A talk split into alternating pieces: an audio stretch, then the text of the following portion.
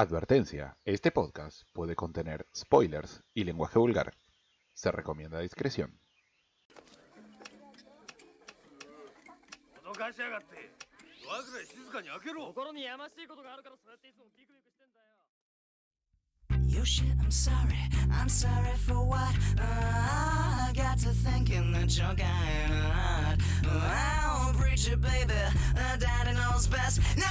to flashes. Versatile, she makes me smile. Stay for a while, get in the TV. They say that she's a slut and that she's got a flat butt, but that's just far too away from me. When you hear that voice online, you're thinking, damn, she's fine. Can only be one girl. It's fucking Yanis. Take it or leave it, whether you believe it. That's a real voice, baby. You crazy. She's a lady, not a dude with a voice changer. When you hear that voice online, you'd be that line if you said that's what bitch was. Honey, it's fucking Yanis. Take it or leave it, whether you believe it. I would die to have that voice, and if I could, then I would fucking be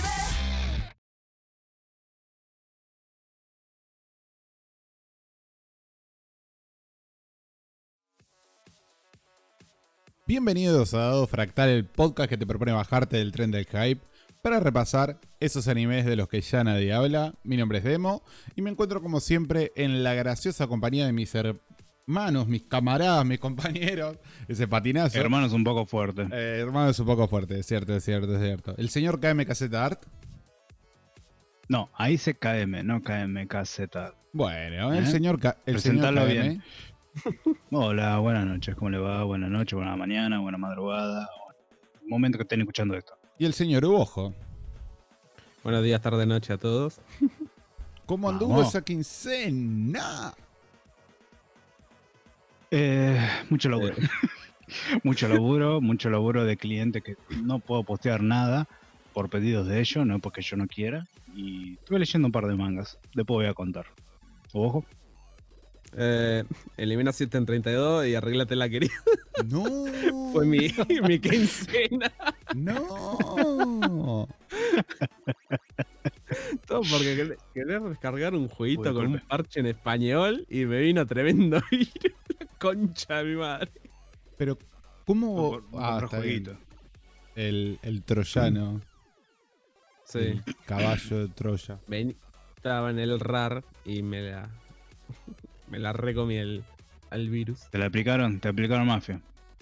Sí. Ah, Tenía que pasar un modem. jueguito de Touhou y no pude. Ah, y sí, siempre. Tojo, otakus, virus. Pero tiene Descontrol. lindos temas. No sé de Eh, dónde sale. Nunca jugué un Toho, pero.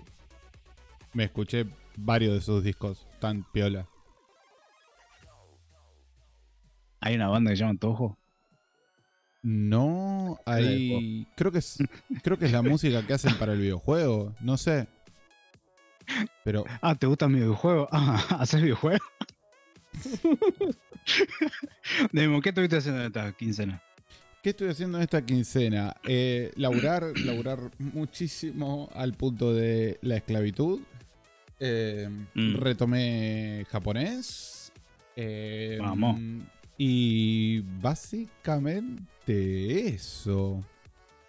Eh, estuve leyendo algunas cositas eh, que también tenía colgadas hace mucho tiempo. Retomé The Anime Machine, que es un libro... mm, Es raro, es como un gigantesco paper o un gigantesco estudio sobre la teoría de la animación, una cosa así.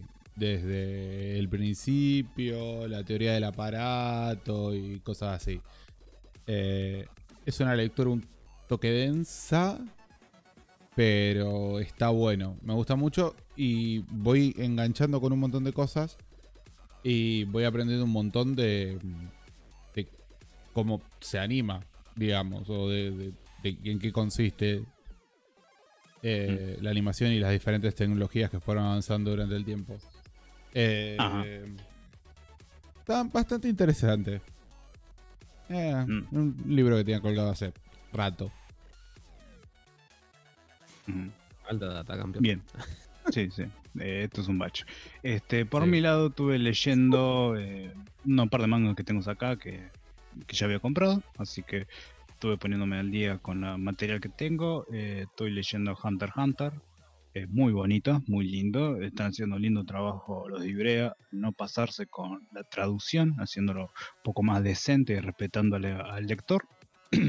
Después de eso estuve leyendo Claymore, es hermoso, pero ahora no sé qué le pasó a Panini, está dando lo que, lo que había dicho anterior con Ibrea, ahora lo está haciendo Panini, ¿viste? Una cosa rara de no argentinizar, sino porteñizar eh, Claymore, que no tiene nada que, que ver el dialecto así medio ca- casual o de barrio en, un, en una historia medio típico medieval.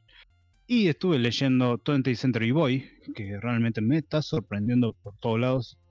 Y aquellos que no lo han leído, y por ahí es un pendiente, una gran deuda en su vida de leerlo, le digo y les recomiendo que lo tienen que leer muy despiertos. Eh, es una obra que juega mucho con los saltos temporales, no con flashbacks, sino saltos temporales. ¿A qué me refiero con esto? O sea, aquellos que saben desde antes, es una obra que cuenta la historia de unos chicos que a la vez ve reflejado cuando son adultos y van cambiando, van haciendo saltos temporales una, dos por tres, pero es tan abrupto, es tan así. O sea, no es una página y después salta al alto que no. Justamente en la misma página cambian a, través de viñetas el salto temporal y es.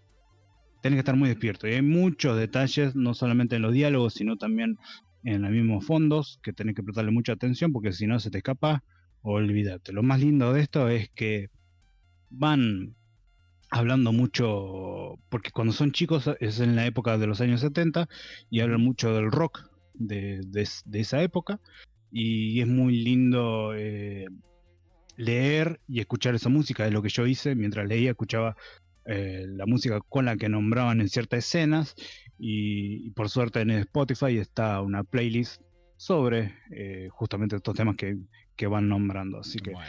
se lo recomiendo por ese lado. Estoy empezando a leerlo.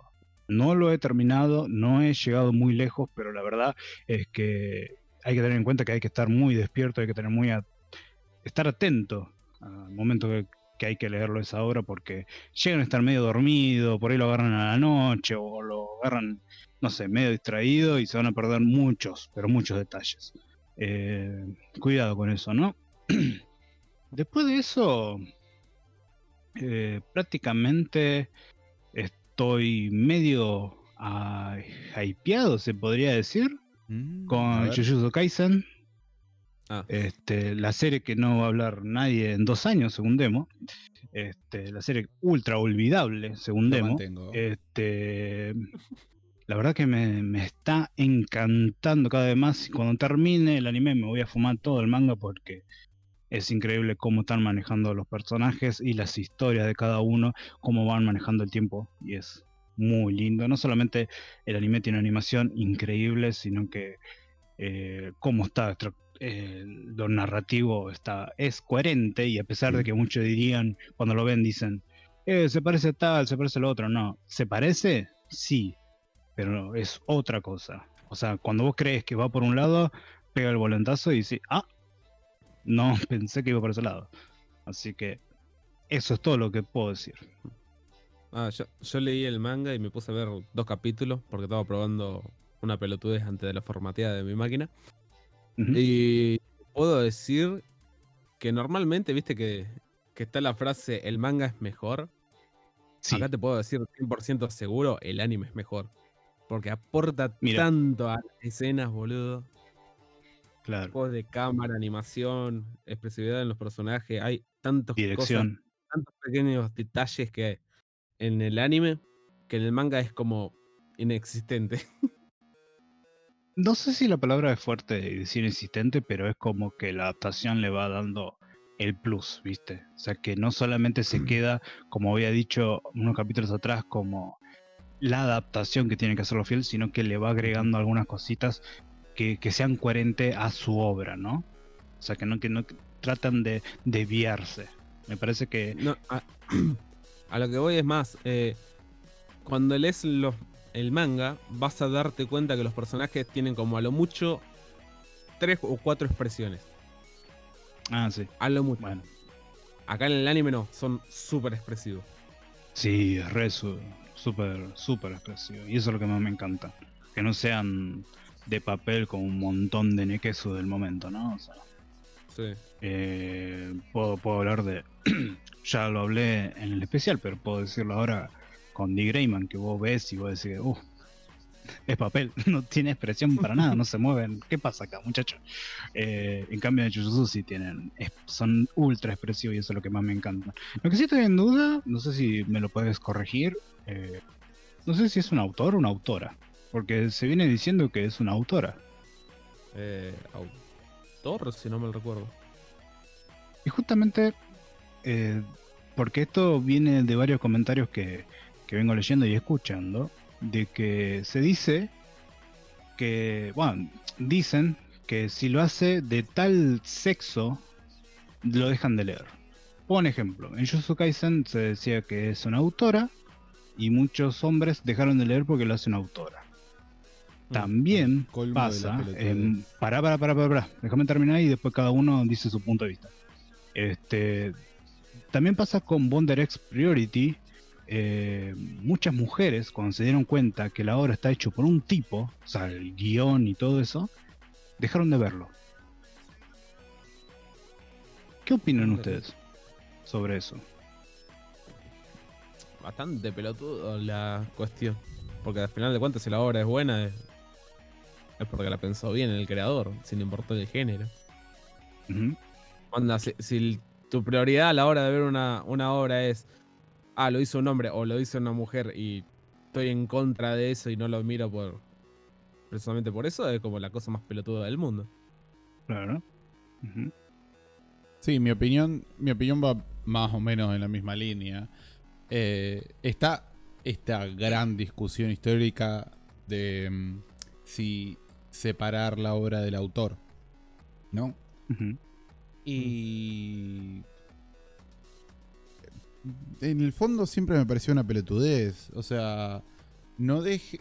eh, o sea, e- ese me parece estúpido perderse el poder disfrutar de una buena obra, cualquiera sea, por alguna característica de el autor, cualquiera sea. ¿Me explico? Sí, Sí. Eh, así que me parece súper estúpido. Ah, la discusión esta generalmente tiene más sentido cuando el autor tiene alguna conducta reprochable, digamos. El autor de Kenshin, por ejemplo, digamos. Sí. Eh, en, en esos casos me parece medio boludo, pero qué sé yo, la gente es así. Y en este caso me parece súper idiota. O sea, ¿por qué mierda vas a dejar de, eh, de leer un manga porque lo hace un tipo, lo hace una mina, lo hace un perro? Eh, no, no- no tiene sentido en mi cabeza. No, entiendo. Te puedo llegar a entender más en casos tipo ping pong de animation, que el estilo te puede chocar. Ah, y, es, y como no es tan estético, alguien puede decir, "Mm, no sé, es como que el, el estilo de dibujo no me da confianza. Pero decir, "Mm, este lo hizo una mujer y no lo voy a ver por eso, es como, Está no, bien, pero. En el caso de Ping Pong, ponele es otra cosa. Porque es. No te gusta lo que el autor hizo. Lo cual es completamente entendible, digamos. Ahora, Sí, no, que no, por te eso. guste- Te puedo, te puedo entender el Mm. prejuicio a la hora del arte del, Ah, del manga o el anime. Sí. Sí, pero sí, sí. no te puedo entender el prejuicio por el hecho de que el autor sea hombre, mujer, trans o negro. Ah, Sí, sí, sí. no importa la etnia, no importa el sexo, porque eso no, no, no, ha- no, no, no toca la obra en sí. Eh, obviamente hay casos como justamente nombró Demon, que en el caso de Kenshin, bueno, ahí puede chocarte un poco por el criterio de cada uno, que eso está perfecto. Este, a nivel artístico, lo mismo pasó con Mob Psycho. Mob Psycho al principio nadie lo miraba por los dibujos, que decían que eran chotos, que eran malísimos, que no, inexpresivo. Hasta eso escuché que es lo más lamentable. O sea, justo Mob Psycho, que es inexpresivo, me venís a decir, eh, no viste la serie. viste un par de imágenes, nada más. Claro. Este, y me sorprendió mucho que la gente actúe de esa manera. Capaz lo entiendo en el contexto de hoy en día, viste, como si lo hace tal persona con, con tal factor, es como que le da un plus, viste, es como si me gusta por esto, lo- hoy lo elijo por esto. Y eh, me parece que si vas con ese criterio te vas a perder un montón de obras, sobre todo un montón de obras viejas, obras clásicas, que tienen sus demonios, tienen sus porquerías encima, pero como fueron gente que ya pasaron hace 200 años, 100 años, eh, disfruta de la obra, nada más. Eh, los, que, los que se llenan de guita con respecto a esa obra son gente que están muy fuera de, de- de- de ese círculo y andas a ver si están en peores condiciones, o sea, tienen peores demonios que el que lo escribió o lo hizo, ¿no? Pero me pareció medio destacable nombrarlo. Ahora, Sí. a nivel estético y para cerrar una opinión de cada uno, eh, ¿ustedes son prejuiciosos con lo estético dentro de una obra de anime? O sea, el, Eh. el estilo de dibujo. Estilo, dibujo, animación y todo lo que sea, en general. Lo era, y volviendo al caso, eh, hasta ping pong. Ya, cuan- antes de ver ping pong era como, "Mm, no, los dibujos no me gustan, se ve bastante chote toda la bola. Y cuando vi por primera vez ping pong de animation, eh, me voló tanto la cabeza que empecé a consumir más variadamente en, en estilo de animación y dibujo y todo lo demás. Perfecto. Onda, me, me estuve perdiendo un montón de cosas buenísimas por prejuiciar el dibujo. Perfecto. ¿Demo? A mí lo estético me condiciona en la expectativa. No, no sé si cuenta como prejuicio eso, pero por ejemplo, en el caso de Ping Pong, a mí eh, eh, el estilo visual me chocó al principio. Eh, entonces mi expectativa fue, bueno, más vale que esto, con su estilo que me hace tanto ruido, me cuente una historia copada o sobresalga ah, narrativamente. Y, Claro. y cumplió el caso de Ping Pong. Un ejemplo inverso es, por ejemplo, eh, Violet Evergarden. Eh, cuando vi Violet Evergarden, fui a verla esperando ver un despliegue visual de la concha de su madre. Si la historia estaba buena, era un plus. Si la historia estaba mala, vi algo que era hermoso. Spoiler, la historia de, Vi- de Violet Evergarden es una poronga. Narrativamente es una mierda. Pero bueno. Oh, bien. Fuerte. Fuerte declaración. Por mi lado ya lo saben.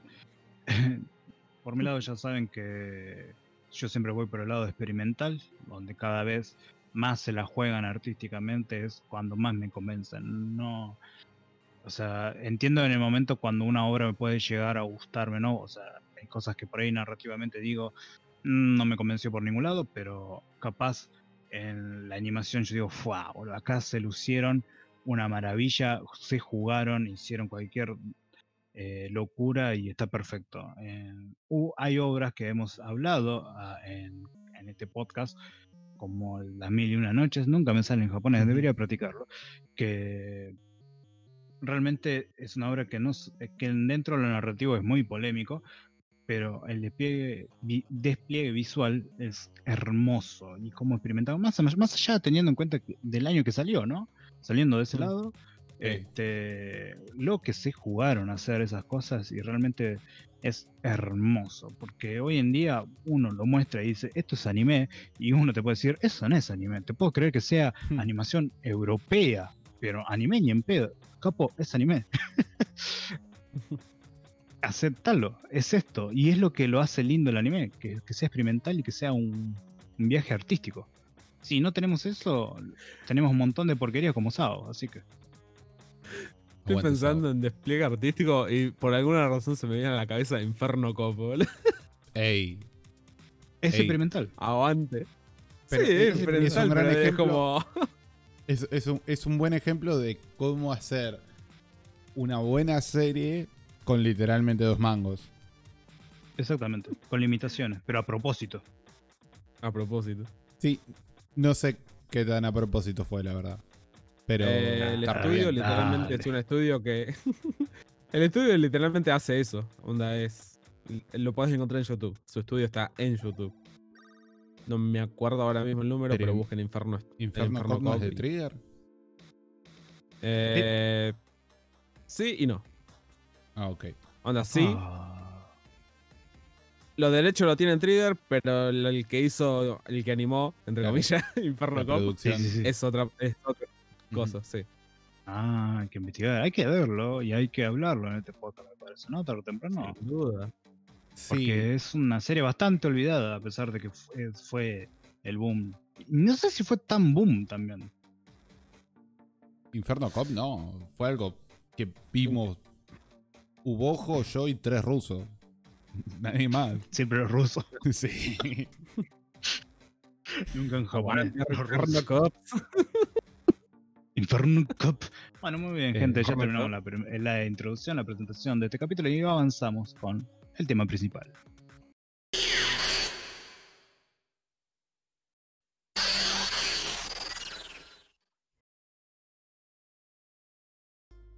Ahora sí, ahora sí, gente. Estamos en el capítulo número 24 de Dado Fratal. Que vamos a hablar de. ¿Me sacas el cartel ese? Gracias, mi amor. ¿Me lo sacas? ¿Me lo- Ah, Yo te lo saco. Pues si no, no puedo leer el título. La puta que. Vamos a hablar ahora de Ikoku Koi Monogatari Enma. Una serie que está partida en dos. Perdón por esa frase que voy a decir, pero. eh, son dos temporadas, pero en esta vez vamos a hablar de la primera temporada que salió en el 2005. Así que, señor Demo, por favor, avancemos con la técnica. Pero sí, como no. Eh, como bien dijiste, el título del anime del que vamos a hablar hoy en día es Eikokukoi Monogatari Emma, o Emma para los amigos. Eh, también llamada en inglés Emma a Victorian Romance, un romance victoriano. Mm. Estrenada el 3 de abril de 2005. Es una adaptación de el manga de Kaoru Mori. Que es precioso. Dibujante, ¿Cómo? una ilustradora, una ilustradora De la Zamputa. que da, que da bronca que nadie hable, que nadie la tenga en cuenta. Pues es una ilustradora que para mí, en nivel de detalles en ropa, le rompe el orto a, a Kentaro Miura. Tengo ahí el para, laburo que mm, tiene es impresionante. Es una piba que dibuja. Encima he visto videos de ella dibujando en vivo que vos decís, ¡fuah, boludo! No puedes. Ah, para aquellos que no saben, eh, pueden buscar eh, a Kaoru Mori en YouTube y van a ver videos de ella hablando y dibujando en el momento, en varias entrevistas. Y van a ver cómo dibuja la mina ahí todo al instante, le sale todo rápido. Y vos decís, hija de mil, no puede dibujar así. Qué envidia que te tengo. hija. Sí, Tengo ahí-. Tengo ahí eh, el artbook de Emma para, ¿En físico? para comprar, ponele. Eh, no en digital, obviamente. Para comprar por métodos super legales y toda la bola. Eh, voy a ver si después lo descargo y te lo paso. Porque vos lo vas a disfrutar Me mucho. lo descargo. Eh, lo te compro y te paso una copia, te lo presto. Quiero decir. Fotocopia. Exacto. Eh, Te cobro las horas bueno, para que lo leas. Desastre. Da- dale, dale. La adaptación estuvo a cargo de Estudio Pierrot. Estudio que nos ha traído mil cosas. Tres de ellas son Yu Yu Hakusho, Naruto y Bleach, por ejemplo. Eh, Naruto y Bleach, así de una. No, De una. Yu Yu Hakusho, Naruto y Bleach. Perdón, ¿algún problema? Me, me llama la atención de, de la barrida esa tan rápida que pegaste. Es que son títulos cortos que todo el mundo conoce. Vamos. Naruto Sí, 2002, sí, sí. Bleach 2004. Eh, el director de Emma, no de Naruto y no de Bleach, es Tsuneo Kobayashi, director Mm. eh, de las ovas de Glass no Kamen o Glass. Mask, eh. Midori no Hibi en 2004 y The Last Naruto Movie en 2014. Paréntesis. ¿no? Discúlpame. Este, viendo que están los títulos de Midori no Hibi y The Last Naruto The Movie, eh, puedo entender el- hacia dónde apunta justamente a esta serie, ¿no? Que yendo al drama. Midori no Hibi, el manga, es un cago de risa, es una comedia romántica que, más allá de que a mí no me guste el género, yo la pasé muy bien leyéndola, porque es bizarrísimo.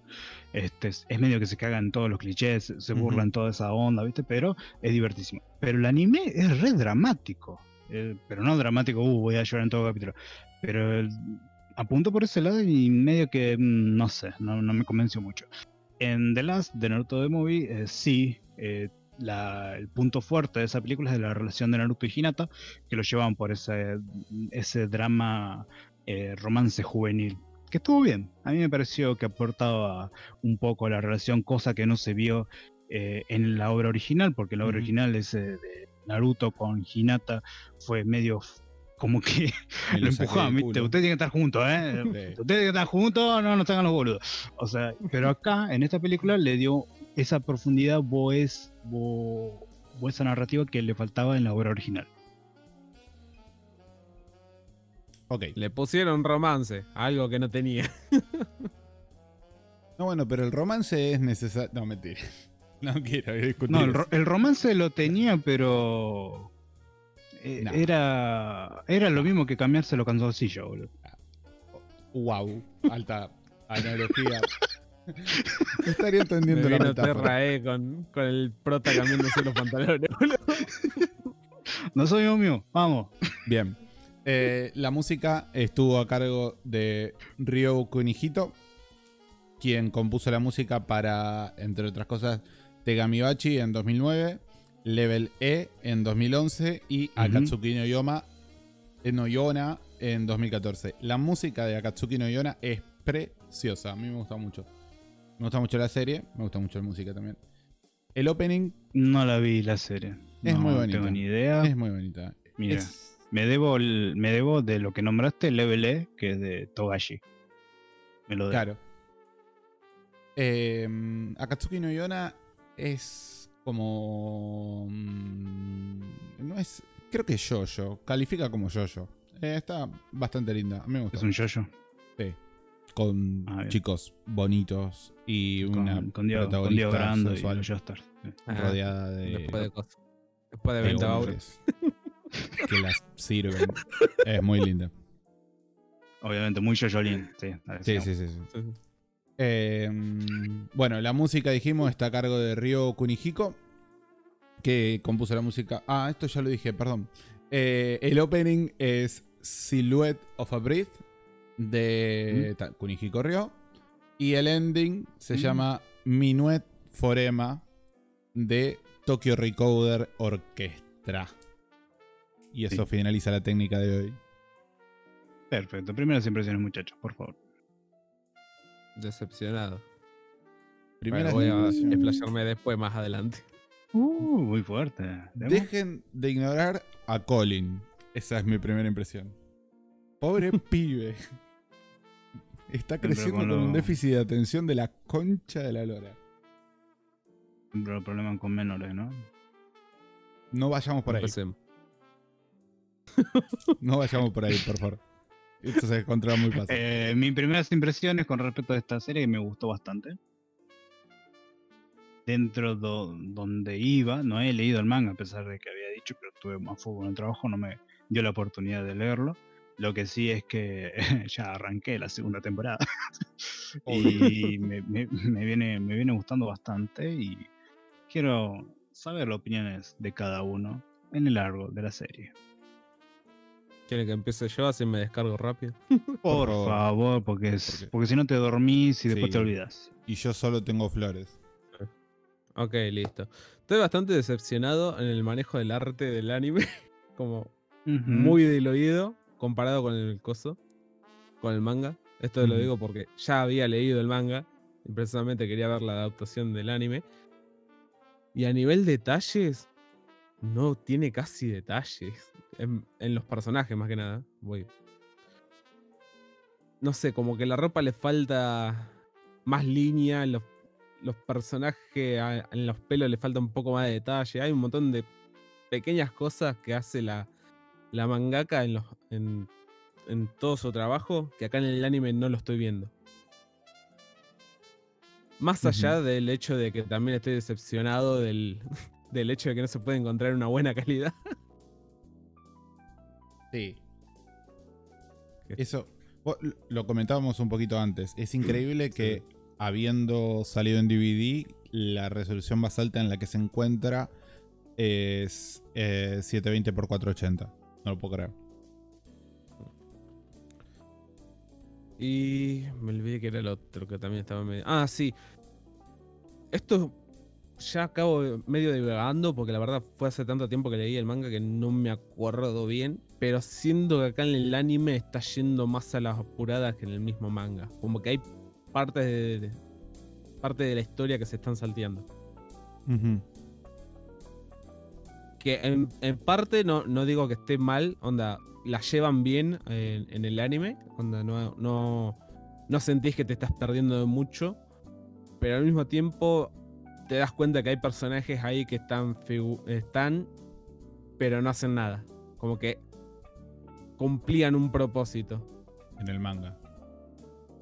No, no, en el anime. Onda, que aparecieron personajes, pero Sí, sí. aparecieron y no hicieron nada.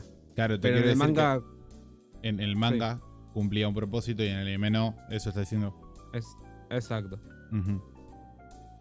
Y acá en el anime, a pesar de que no hacen técnicamente nada, la historia te lleva bien a- al coso, a lo que quiere contar.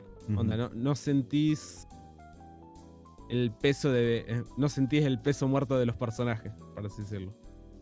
Mm. Y eso, bueno, serían ya mis tres cosas que me decepcionó de cosas. Mm. Permitime reto...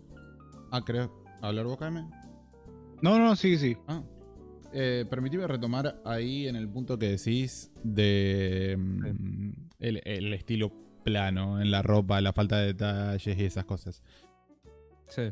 Por un lado, sí es cierto, el, el estilo del, del anime es súper plano, sobre todo comparado con, con, con los manga, con el manga, ¿no? Sin embargo, Mm. yo que no leía el manga, por ejemplo, no me parece algo negativo necesariamente. De hecho, el hecho de que las caras, sobre todo, tengan un diseño tan simple, me parece que eh, lo han sabido aprovechar para expresar mucho más la emocionalidad. Que dicho sea de paso, es súper sutil. A ver, a- eh, lo que me pasó con esta serie es como... O sea, primero estoy agradecido de que sea drama y no melodrama. Eh, me parece que Mm. el drama y la relación entre, entre lo- nuestros dos protagonistas está tipo súper bien llevada. Sí. Eh, y lo que me gustó mucho es que. A ver. La obra es. La obra está llena de clichés. El- la serie está llena de clichés por es todos tu lados. novela de las cinco. Exacto.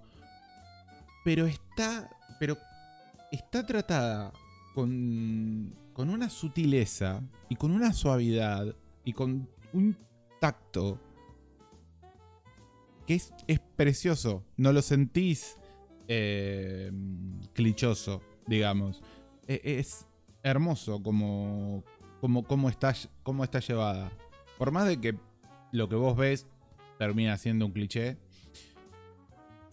Pero, pero está muy bien ejecutado desde ese punto de vista.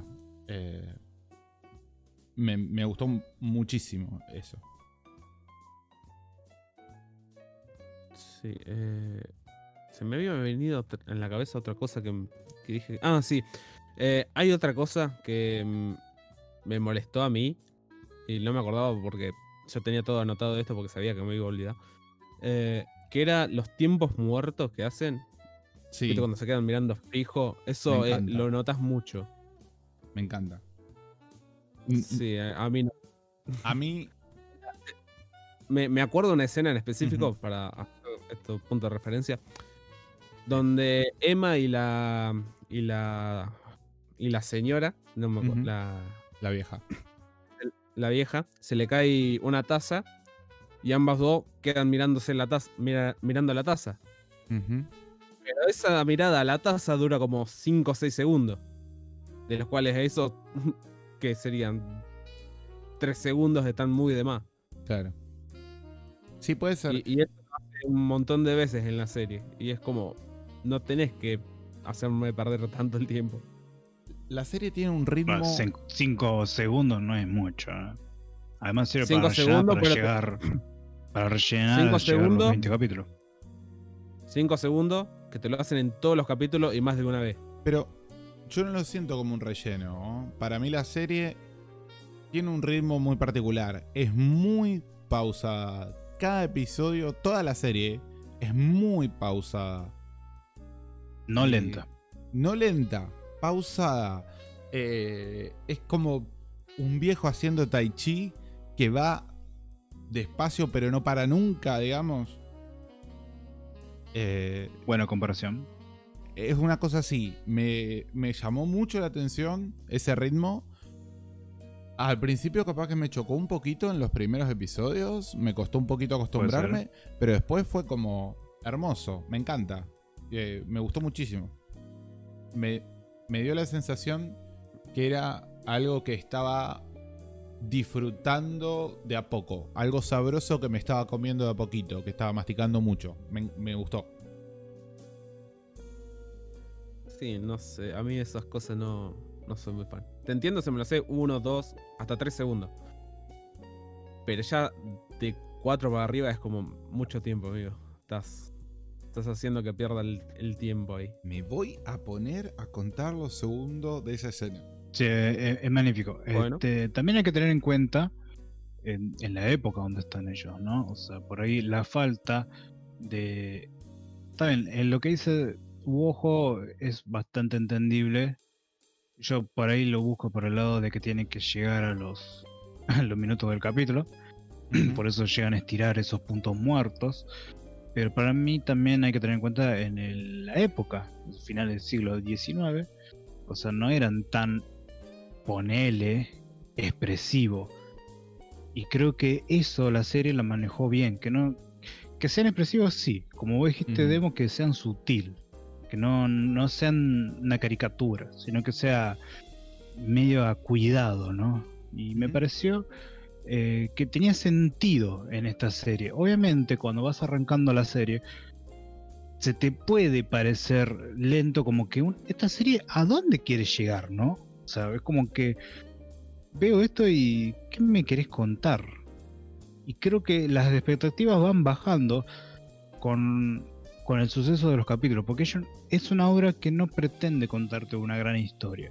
Te quiere contar una historia dramática, un drama romántico de esa época, con, como dijiste, con todo lo que ya sabemos, con todos los clichés súper básicos, pero Claro. aún así eh, va, por un, va construyendo que el momento cuando tiene que dar eh, el apurón, viste, como diciendo, bueno, ya sabes todo de lo que necesitas saber con respecto a personajes y a. cuando el momento cuando te dicen y ahora vas a saber más todavía sobre la protagonista de la obra que no sabemos un carajo Sí. ahí te, te pone a mil o sea te, Sí. te pone en quinta cuarta y termina la serie y es como que no no capo no o sea, Segunda temporada, segunda temporada. ¿Dónde estás? por eso, por eso, era como que terminó y me puse la segunda temporada porque no- eh, me dejó muy al palo, boludo. Y Sí. yo, la, yo la venía disfrutando muchísimo, a pesar de que para muchos se le puede ser lenta, aburrida o, como dijo Ojo, una novela de las 5 de la tarde o las 3 de la tarde, viste que lo puede ver tu abuela o tu vieja. Este, más allá de eso, me gustó que sea un Seinen, porque es la demografía de Seinen, ¿no? Sí. Y que tenga una estructura narrativa tan relajada, para contarte tan, tan, no sé si tanto detalle, pero lo que te quiere contar lo cuenta y lo hace bien. Y me parece fantástico. Ahora, eh, creo que tuviste que eh, uno de los puntos flojos que vos decías, su ojo, era en detalles, ¿no? Sí. Este, para mí, eh, los detalles, obviamente, va, a s- eh, va a ser Sí, en, en 2000, 2005. Obviamente que va a eh, ser- Igualar. Obviamente que va a ser mucho menor por ser una animación, pero es a lo, a lo que voy, es, he visto detalles en algunas escenas, como por ejemplo en los elefantes con el coso, con la... Sí. No me acuerdo cómo se llama la cosa que tienen arriba. No, no. Bueno, Una cortina, un silla. mantel, lo que sea. Sí. Sí. Ah, sí, todo eso, y lo he visto, sí, el asiento, y, y están bastante bien detallados. Ah, para hacer una escena de, de una vez, mira, ahí precisamente. Sí, de Sí, segundo, y están en movimientos esas cosas. Es más, hasta Sí. la misma ropa lo ves que están del mismo príncipe indio, eh, está bastante bien detallada. Quitando un par de cosas, pero está detallada. En cambio, en, en los protagonistas y en, el rest- y en los personajes que los rodea, cuando ves los diseños es como que están muy flojos. Y eso es lo que Muy me plano. choca. Claro. Obviamente, mi punto era que, está bien, eh, el Hakim, el príncipe hindú, no indio, hindú, Eh, este, es. Indio. obviamente, tanto, Indio tanto, e como, tanto como su, eh, su cultura, todo eso, obviamente iba a tener todos esos detalles y todo eso. Y capaz contrasta bastante con lo más eh, básico de, la ropa de los hombres, ¿no? Y también de las criadas. Pero ahora, en vestimenta lo que es femenino, realmente vi detalles muy lindos. O sea, obviamente está simplificado a lo que nosotros, o al ejemplo tuyo, que con, respecto al, manga. Pero en el anime, muy pocas veces veo que le han puesto onda a, a esa clase de vestimenta eh, ambientada en esa época. Siempre lo vi medio simplón, muy eh, minimalista el diseño. En cambio, acá ya vi un- como que tenía mm, eh, lo- los bordes, las arrugas de la ropa, lo Mm. veo bien laburados. Yo cuando lo veía, yo decía, realmente las veo vestidas y no es como una, como una malla, ¿viste? Algo muy plano. Tiene volumen eh, el diseño. Ahora, un otro punto que quiero hablar con respecto a detalles es lo que es trabajo de fondos. Es una serie semanal de 12 capítulos y me sorprendió. Eh, el laburo de fondos que tiene es increíble. Obviamente ahí reutilizan fondos, sí, los reutilizan. Hay mucho Pero-. Cuando, cuando, no tanto, no tanto, están lo que justo, yo diría lo justo. Eh, pero escenas cuando están eh, en el mercado, ¿viste? Ujú. vos ves la conglomeración de gente y, y es increíble cómo está dibujado todos esos fondos. O sea, a mí me, me encantó, sobre todo el primer capítulo. Si recuerdan, en el anterior capítulo de Dos Frontal, yo, digamos que celebraba a Blood por eh, que la escenografía estaba viva, que había Claro. movimiento de gente. En, en el primer capítulo de Enma, que es un capítulo que no pasa nada, no pasa nada. Pero a nivel, eh, el nivel técnico, es increíble cómo se movían la gente de la ciudad, del mercado. O sea, vos sentías que el ambiente había movimiento, que estaba vivo la escenografía. Y eso me encantaba. Sí, es, eh, eso todo me encantaba. También los trabajos de fondos y respetando la historia de Londres, de, con, re- con respecto a lo que es la ciudad, el ambiente, eh, qué ropa utilizaban, qué, qué accesorios tenían encima, eh, qué no usaban, los colores, sobre todo los, los locales, eh, las fuentes de las letras, todo eso, tan- hasta las propagandas que estaban en los carruajes, Sí. todo eso, un trabajo hermoso. O sea, capaz en el manga no lo leí, capaz se puede ver un poco más, pero el anime está muy bien, no. Y en muy pocas ¿Sabes veces veo esa clase de laburo. acá? ¿Cómo? ¿Sabe qué ¿Cómo? creo que- ¿Sabe qué creo que está pasando acá? Creo que la versión en la que yo vi no es la misma que la del DVD. Porque vos me decís la escena del mercado donde están todos en movimiento y yo solo me acuerdo un solo, una sola escena donde había movimiento y muchos de los dibujos de ahí estaban horribles. Mira, Realmente no tenían detalle. mira. Así que me parece que acá viene más por un, plan, un punto de... Creo que me miré la, la peor versión que había. Puede ser. La versión de emisión. Mm. Sí. Sí, porque vos me decís la escena del mercado cuando Emma va a comprar. El primer capítulo, solamente el me- primer capítulo. Sí, el primer capítulo. Sí, sí, me- y me decís que hay un montón de movimiento. Y Sí. yo no me acuerdo que hubiera movimiento ahí. Me acuerdo que había. eh, mostraba el fondo con gente eh, estática. Sí, sí. Un montón de ruido de fondo de que estaban hablando, comprando y toda la bola. Sí, sí, el Una bullizo. sí. escena de. Una escena donde mostraban desde la parte de arriba todo el mercado donde estaban las verduras, to- la comida, todas las comidas, toda la bola de. Donde había un poco de movimiento, pero los dibujos estaban muy así nomás. De, te hice como Muy tres simple, palitos y eso es una persona, sí. claro. Así que me parece que eh, mi, mi queja en esto de los detalles van por el hecho de que miré la versión en emisión, no tanto la versión deta- detallada. DVD, DVD RIP.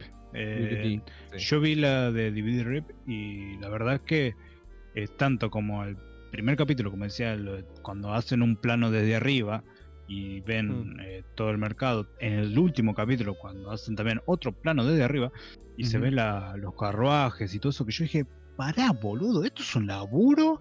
Hay que dibujar esa cantidad de personas, hay que dibujar esa cantidad de caballos para vos, Orphan, y, y esa cantidad de carruajes, y hay que hacerlos bien. Yo miraba, es- esto es un laburo increíble. Es más, hay un, un plano que lo utiliza muchísimo cuando eh, están en movimiento, que pasó el elefante, pasaron dos carruajes, pasó el coche.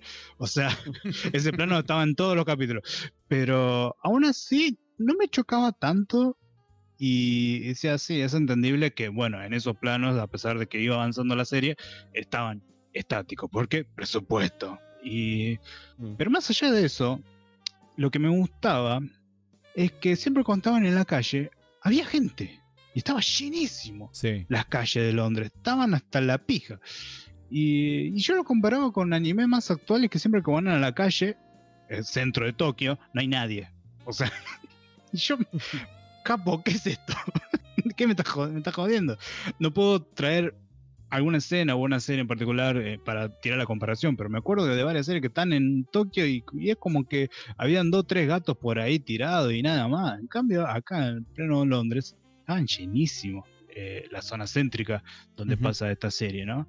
Y, o sea, a nivel detalles, eh, aplaudo mucho porque hay que dibujar todos los marcos, los bordes, los cuadros, eh, las texturas para las paredes. Este, el primer capítulo que tiene las puntillas del, eh, del pañuelo que le regala, eh, creo que se llama William, el William. protagonista, no, sí, William Jones, que le da a Emma, le da ese pañuelo y cuando Emma va mirando eh, ese pañuelo eh, y ve las puntillas, y vos decís, pará, loco, es un detalle de una película eso. y me, me- me sorprendió, la verdad que me sorprendió muchísimo.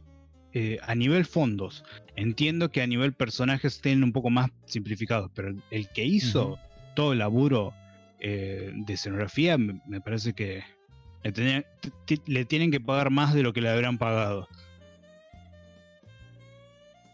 Eh, hay una cosa que a mí me gustó mucho de esta serie, que va acá también muy a la par de mi queja de hay muchos tiempos muertos. Porque Mm. son pequeños detalles de los personajes que hacen.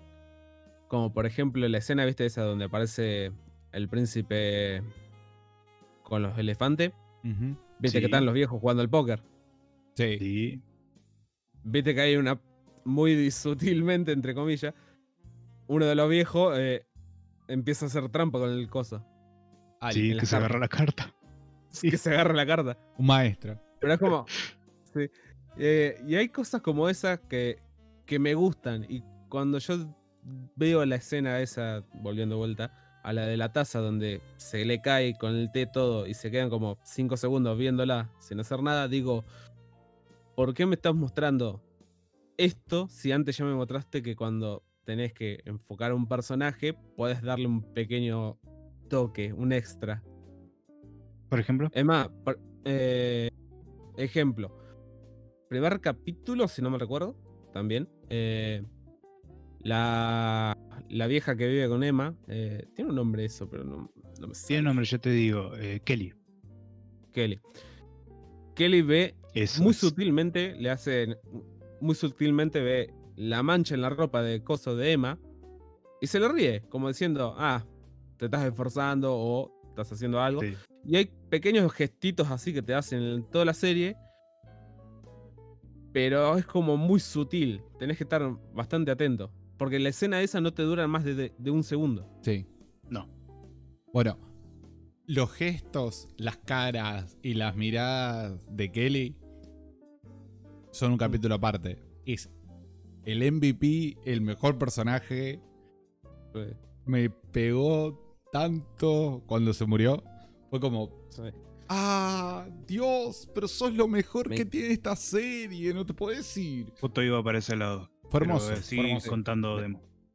Eh, fue, fue muy lindo. No, a- antes de. mm, Antes de, de meternos ahí, me, me gustaría meterme con. Me gustaría hacer un pequeño comentario. En relación a lo que. En relación a lo que decían antes. mm, De que, por ejemplo, Londres está lleno de gente por todos lados. Y mm, eso me hizo acordar eh, a lo siguiente. A mí me da la sensación de que hubo mucha, pero mucha documentación atrás de, este, de, este- de esta obra. Supongo que del manga, ¿no? Eh, porque, Eh, la autora es fanática de, de esa época. claro, me imagino. Porque hay eh, un montón, un montón de detalles de, de lo que es eh, de lo que es la época victoriana, ¿no? La época victoriana hace referencia, muy cortito, la época victoriana hace referencia al reinado de la reina Victoria en el Reino Unido. Y mm, fue una época en la que eh, en, en Inglaterra se dieron un montón, un montón de cambios eh, a nivel social, económico y eh, etcétera, ¿no es cierto? Es, es el momento en el tiempo donde tiene lugar la revolución industrial, donde la gente Sí. se empezó a mudar del campo a la ciudad para trabajar en las grandes fábricas. Entonces las ciudades se llenaron de gente y se llenaron de pobres también. Y la gente laburaba por dos mangos y los pibes tenían que laburar y fue como una época que generó todo un movimiento artístico en el que se hacía hincapié en, en- en eso, digamos, en tratar de, de retratar la realidad social y, y- y ese tipo de cosas.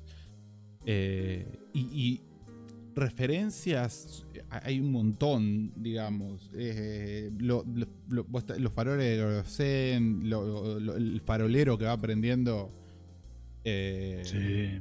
Por... Bueno, ese es otro detalle, por ejemplo. Hay una escena en la que está, creo que William en la calle hablando con alguien, no me acuerdo, y de fondo va el farolero prendiendo lo- los faroles de gas por la calle. Y es como Está completamente esperando a Emma en esa escena. Claro, está esperando a Emma. Es completamente innecesario el farolero, pero te, te hace ver que la ciudad está viva. O sea, aparte de la historia que te están contando, la ciudad sigue viviendo, digamos. Es una cosa así. Y, y es hermoso. Eh, ¿Qué sé yo? No sé, Es lo mismo que en el último capítulo que van eh, yendo a la terminal de tren y es como que están construyendo otra, otra estación de tren. Claro, y, y que los es- chicos dicen, ah, mira, ahí está la estación que va a dirección norte, ¿no? Creo que era así. Y dice, ah, están construyendo eso y después van a otra estación de tren. O sea, vos decís, es medio tonto poner eso, pero vos decís, pero es, está bien. O sea, hay un chico, se sorprende, dice, ah, ahí van a construir una estación de tren. O el chico que está haciendo malabares con las naranjas. Eh, Claro. está perfecto, es el ambiente. Es- Es que- no, no puedes obviar eso. King's Cross, que es esa estación, es más o menos de esa época. Los trenes no son muy viejos en la época en la que estamos. Eh, había otra cosa que quería decir eh, con respecto a eso y ahora se me fue. Eh, Un clásico. me cago en todo. Eh, ah, bueno. Hay carruajes por todos lados. En todos lados de fondo se ven carruajes. Y en la época victoriana fue cuando aparecieron los taxis. Esos carruajes, Sí. los carruajes de dos ruedas, los que digo, eh, son los taxis. Que está el de- conductor de atrás. Claro, que está el conductor detrás. Eh, aparecieron en esa época. Eh, ah, y algo, lo último que digo, la última consideración histórica. algo que me encantó fue que metieran el Crystal Palace. El Crystal Palace Ah, sí. fue un edificio que se construyó en el siglo XIX y me parece que durante una parte del siglo XX también.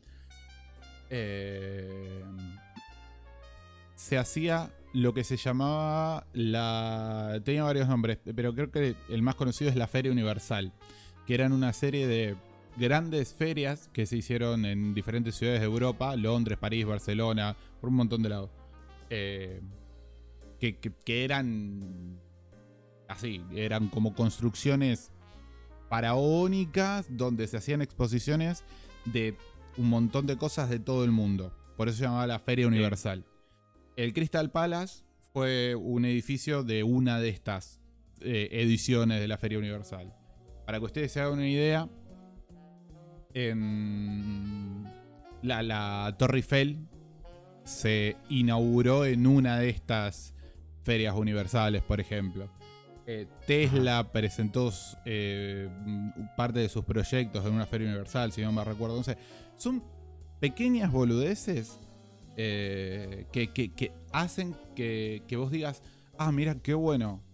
La que escribió esto realmente sabe de lo que está escribiendo. Sabe construir un set increíble de ese momento.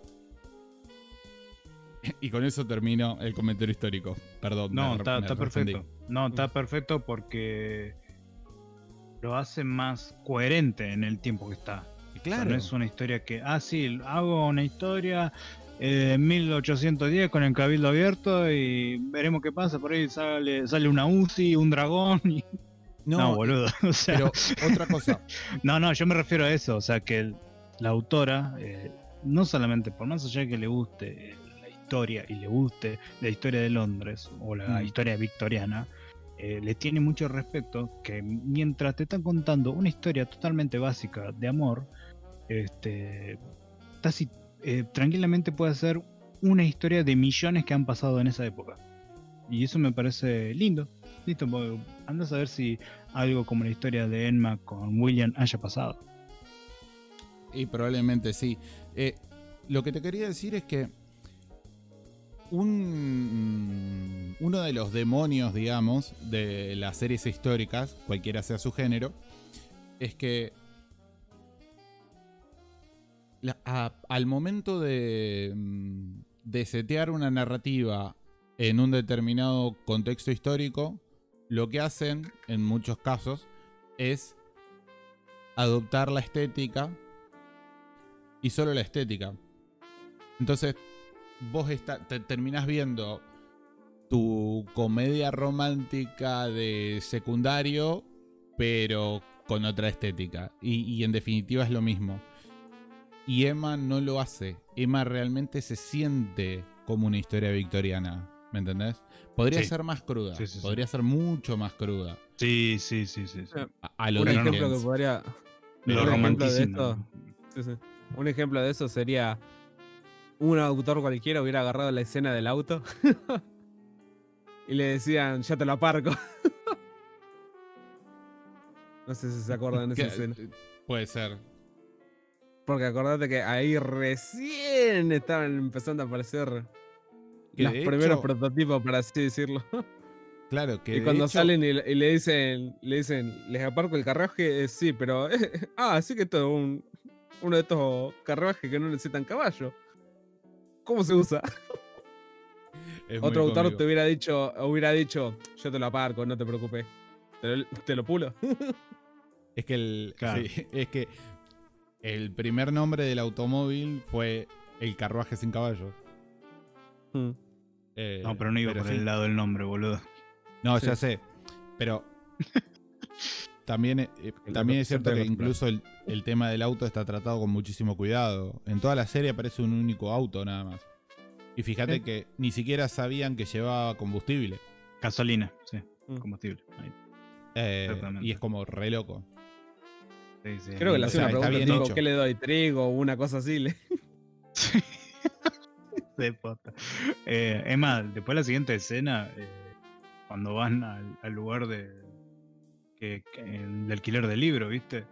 Que Ah, sí. a- Mm. hoy en día eh, es medio loco ver tanta gente en un lugar, en una biblioteca así, ¿no? Y sí, es la época. Lo- esos libros eran como los VHS de los 90 y cosas así, ¿viste? Iban a, alquilaban los libros y se los morfaban a un loco. Lo más loco que en esa, en esa parte, eh, tanto como Emma, no, Emma no, eh, William y Jaquín eh, empiezan a ver las primeras, ¿cómo decir? Las Revistas primeras porno. pornográficas, eróticas, ahí está, y que están subidas de tono. Y en primero era William, no, ¿qué estás viendo? No, no, no. Pará, pará, esa, y si la comparamos con esta, No, mira, me parece que esta es mejor. Y lo más loco de eso, lo más loco de eso era que eh, lo que estaban viendo era una flaca que estaba mostrando una pierna y la pierna tenía medias. y era como, sí, Sí, sí, sí. Estaba mostrando el es como está- es re exagerado. ¿viste? no, no, está, está bien porque es acorde a la época, pero es, Claro, es acorde a la época, pero quiero decir, comparación con hoy en día, mostrar una pierna Sí. con media Incluso hay un chiste, hay un Sí, chiste sí, ahí sí. que es genial que, que Hakim le dice a William algo así como, eh, pero esto no es la gran cosa. Y William le contesta, Sí. sí, porque, vos porque venís de un país donde las mujeres andan casi en pelota por la calle. Totalmente. Eh, es muy Que de lindo, hecho, es muy que-. Mm. Que hayan metido un indio está muy bueno también. desde el Indio. punto de- ¿Eh? Ah, ¿viste? ¿Cómo? Hindú. Hindú. No, yo no sé qué religión, qué religión profesa. Supongo que es hindú. Pero por lo pronto es indio. Mirá cómo se excusa el hijo de puta. No, es, es que es de la India. Es indio. Bueno, dale.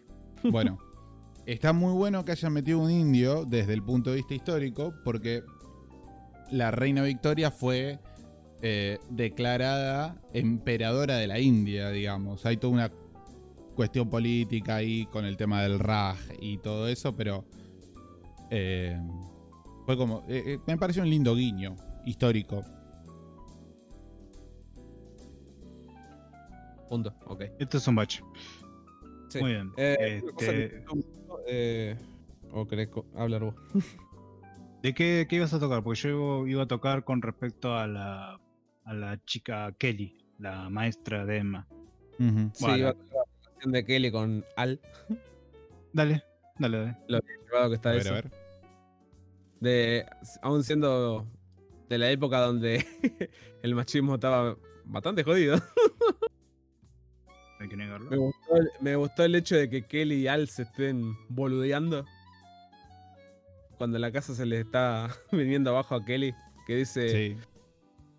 Eh, no, Al le dice. Uh, esta casa tiene un montón de.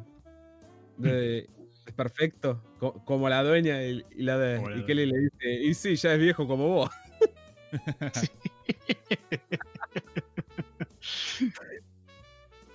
Cosas así. Me, gustó mucho la relación que tenía Mm. Kelly y Al. O sea, se notaban que tenían una Sí. amistad bastante largo. Con, con ese solo, Es- ese solo diálogo. Me lo dijo todo. Es que en ningún momento, o sea, en una serie genérica te lo, te va, te lo pintan como que había un triángulo amoroso, ¿no? O sea, Sí. pero acá, acá te pintan que hay, había una gran amistad y un respeto hacia al matrimonio, ¿no? O sea, el viejo este siempre nombraba, viste, al, al, al marido de ella y con, con un respeto lo, lo nombraba, viste, como que admiración. Y después te muestran ese pequeño, pequeño flashback cuando eran jóvenes y que le dice, bueno, anda, anda a buscar azúcar, viste. ¿Por qué no lo pides a tu marido? No, yo soy el hombre de la casa, acá yo manejo las palabras, anda a buscarme el azúcar. Mirá si lo voy a mandar a Eh, mi marido a hacerlo mandado, le dice. Hermoso, Dale. machismo. Es- Me encanta. Wow, hizo cagar tanto de risa, boludo, eso. Eh, me cagué de risa. Y bueno, con respecto a la señora Kelly, eh, ya Demo había dicho que muere. Eh, igual es algo medio predecible que, Sí. que se muera en mitad Sí, del camino. Y cuando se muere, no sé si les pasó a ustedes, eh, sentí la falta. Sí, La ausencia del personaje se siente, pero re fuerte. muy fuerte. Y es increíble cómo la serie pudo transmitir eh, la ausencia de un ser querido. Y realmente, no solamente en Emma, o sea, demostrarlo eh, su tristeza y un poco, sino que el ambiente se ponía medio. Heavy. medio. No sé si heavy, pero Denso. lubre, ¿viste? Como algo. Sí, es.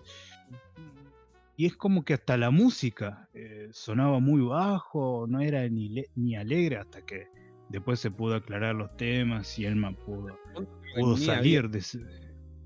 Exactamente, y era... Yo, yo la verdad que la empezaba a extrañar a Kelly, la- como que realmente faltaba algo. En esta serie eran dos, dos capítulos después de la muerte de ella.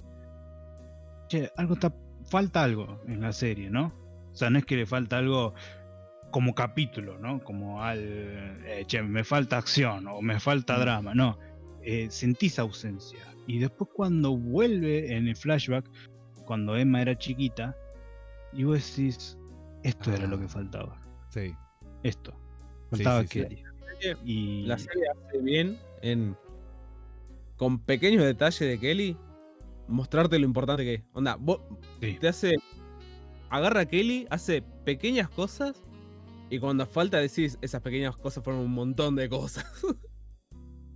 es Bueno, tal como lo decís. Es que es algo muy loco porque si vos, si vos te pones a ver, si bien Kelly tiene un montón de pantalla, casi no tiene diálogos. O, o tiene muy pocos diálogos a comparación del resto de los personajes. Y sin embargo, eh, te- te- la serie te sabe, a- sabe hacerte encariñar y te hace quererla, boludo. Mal. Claro. Y me gustó muchísimo que la muerte de Kelly, obviamente, como ya dijiste vos, KM, no viene de sorpresa. Me gustó muchísimo que la muerte de Kelly se anunciara con el reloj. Sí. Y que después el luto de Emma, eh, o por lo menos así lo interpreté yo, ¿no? El luto de Emma transcurre en el momento en el que ella está eh, limpiando y empacando todo y vaciando la casa en la que vivió con, con Kelly durante tanto tiempo. Eh, son boludeces, pero a, a mí por lo menos ese tipo de simbolismo me, me gustan mucho. O por ejemplo, Bueno, inmediatamente, perdón, inmediatamente después de eso, cuando William va a buscar a, a Emma a la casa después de la muerte de Kelly y mira por la ventana y ve la casa vacía y es como que él se da cuenta de que sin Emma su propia vida está vacía. Y es hermoso, ponele, ese tipo de cosas me encantan. También lo que quería decir con respecto al capítulo 8, que es donde muere Kelly, que se enfocan mucho al, metafóricamente al reloj. Viste que decía Kelly le he dado vuelta como 15 veces al reloj y me parece que llegó hasta acá. Bueno, ahí me- medio reflejaba esa voluntad que tenía Kelly, pero yo sabía que iba a terminar. Arreglaron el reloj, el tiempo sigue corriendo, tal como eh, ella le dice a Emma eh, cuando se van a dormir juntas. que le dice, el tiempo sigue. Y es justamente eso. Funciona el reloj, pero Kelly llegó a un tope de vida. Y tal como decís de antes que William llega a la casa de la señora y ve todo vacío, es un- una imagen muy angustiante. No solamente porque no la encontró a Emma, sino porque esa casa donde William iba a hacerse como una especie de señorito, ¿viste? O la iba a visitar, No, eh, no, ya no va a estar más. Bueno, está bien, la iba a visitar, eso sí. Pero la idea es que ya no, no va a estar más, no va a estar más, o sea, no, eh, ya está, o sea, es dar vuelta a la página. Y realmente eso puede golpear mucho a una persona que, poner al espectador que lo, que lo esté viendo, le puede chocar un poco por dentro si ha perdido a algún familiar cercano, ¿viste? Porque eh, esa, esa sensación de ausencia eh, la ejecuta muy bien la serie y te puede hacer bastante ruido. Eh, Sí. Por eso me, me pareció hermoso cómo está escrito la poca participación y que realmente es mucha de Kelly es fantástica y todo lo que hizo por Emma, que lo vemos en el flashback, que siendo Emma siendo una niña pobre que fue secuestrada y vendida, o sea, fue se trató de vender, pero ella se escapó y, y entre días y días pasando hambre, le encontró una, una criada, le dio un poco de sopa, que me pareció una escena hermosa, muy linda, me pareció esa, cómo estaba comiendo desesperada, pobre Emma. y, y encima mientras hablaba estaba con la boca llena. Y Sí. Después la encuentra a Kelly y, y la empieza a ed- educar desde cero, ¿viste? Le, enseña a escribir, le, le enseña modales. Eh, y ella, eh, Emma ya estaba curtida un poco de la vida. O sea, siendo tan chica ya estaba bastante, ya sabía lo que era ser pobre, sabía lo que era conseguir un po- el pan de cada día y todo eso. Lo único que le faltaba era la educación. Y eso me pareció muy lindo que te lo muestren después, porque antes, cuando Emma hablaba con un, con un comerciante, la hija del comerciante le decía, voy a ir a una escuela pública. Y el padre decía, ah, dejate de joder, vos tenés que venir acá a laburar, ¿qué vas a estudiar? Eso no sirve para nada la escuela pública. Es un sistema nuevo que crearon, ¿viste? Lo- le mandó eso Mm. cosa que me hizo, me hizo cagar tanto de risa.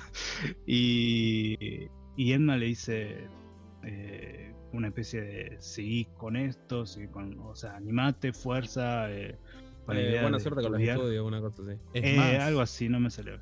Y eso me pareció muy lindo que lo pongan antes, esa escena, y después te pongan el flashback. Porque es como que, ah, dije, ah, tiene más peso ahora. Bueno, dos cositas. Eh, es más, el- eh, tres en realidad. El padre le dice, inclusive, eh, que los hombres no quieren casarse con mujeres educadas, con mujeres que hayan, Exactamente. que, que hayan recibido educación, quiero decir. Eh, y Sí. es como, wow, eh. Fue como que me hizo muchísimo ruido. Por otro lado, Sí.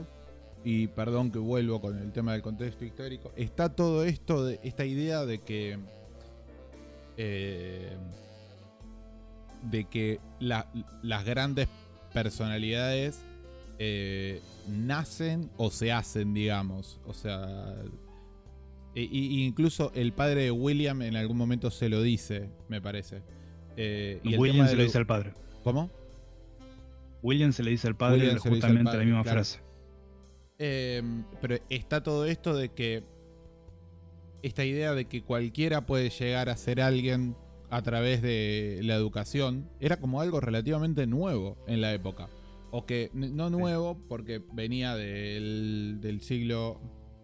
Venía de principio del siglo, ¿no? El, el- siglo XVIII, creo que es, el siglo de las luces. Eh, pero es como que toda esta moda de la ilustración es como que era algo que recién ahora se estaba empezando a esparcir al público en general. Eh, iba a decir algo más. Ah, iba a decir algo más. Desde el punto de vista simbólico. Y es que si vos prestás atención, hasta, eh, hasta después del flashback, nadie le compra flores a las nenas que aparecen vendiendo flores por la calle. Y que después del flashback sí le compren. Es, es, es de un peso, de un, de un peso simbólico dentro de la narrativa increíble. Y me encanta que las hayan ignorado totalmente hasta, hasta después del flashback. Es increíble, me, voló la cabeza eso, me pareció hermoso. Sí, sí. Ok, yo quiero volver a un la- punto. Di, Sí. di- diga, diga. eh, que es la de William cuando se entera de la muerte de Kelly. Ujú. Va, de cuando Sí. va a la casa vacía. Yo no sentí ahí que sintiera el peso de la muerte de Kelly, sino más bien que sentí que William ya no tiene la excusa para ver a Emma. Ya no es. tiene ese gancho. No es Eso tanto es. que William sintiera, uh, se me murió mi maestra, la que me educó todo- todos estos años, sino más bien un, uh, ahora no tengo excusa para venir a ver a Emma. Y otra, y otra razón más. ¿eh? Es un, es un poco y un poco para mí.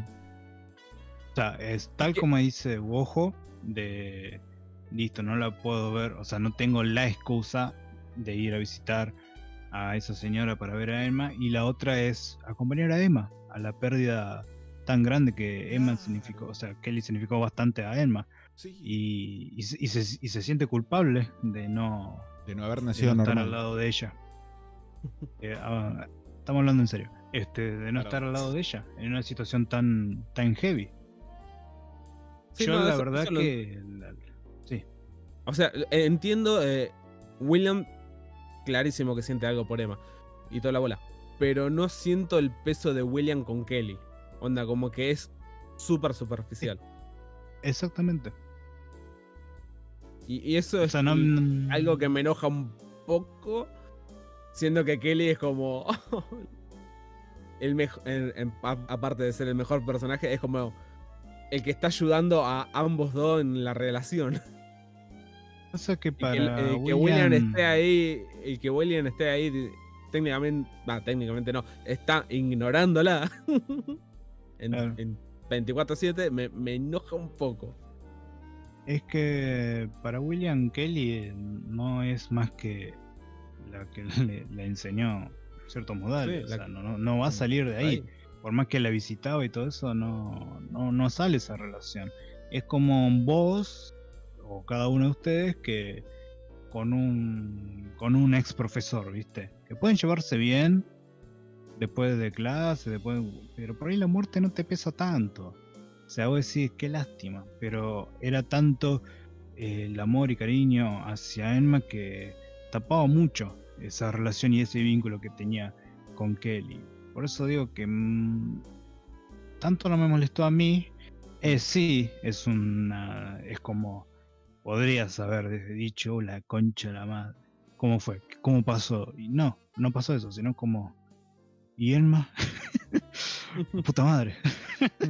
y fue una cosa así, y digo, y capaz lo entiendo, porque eh, te importaba más que el mundo, o sea, se enamoró de Elma y le chupa tres la casa, el padre, el estatus social.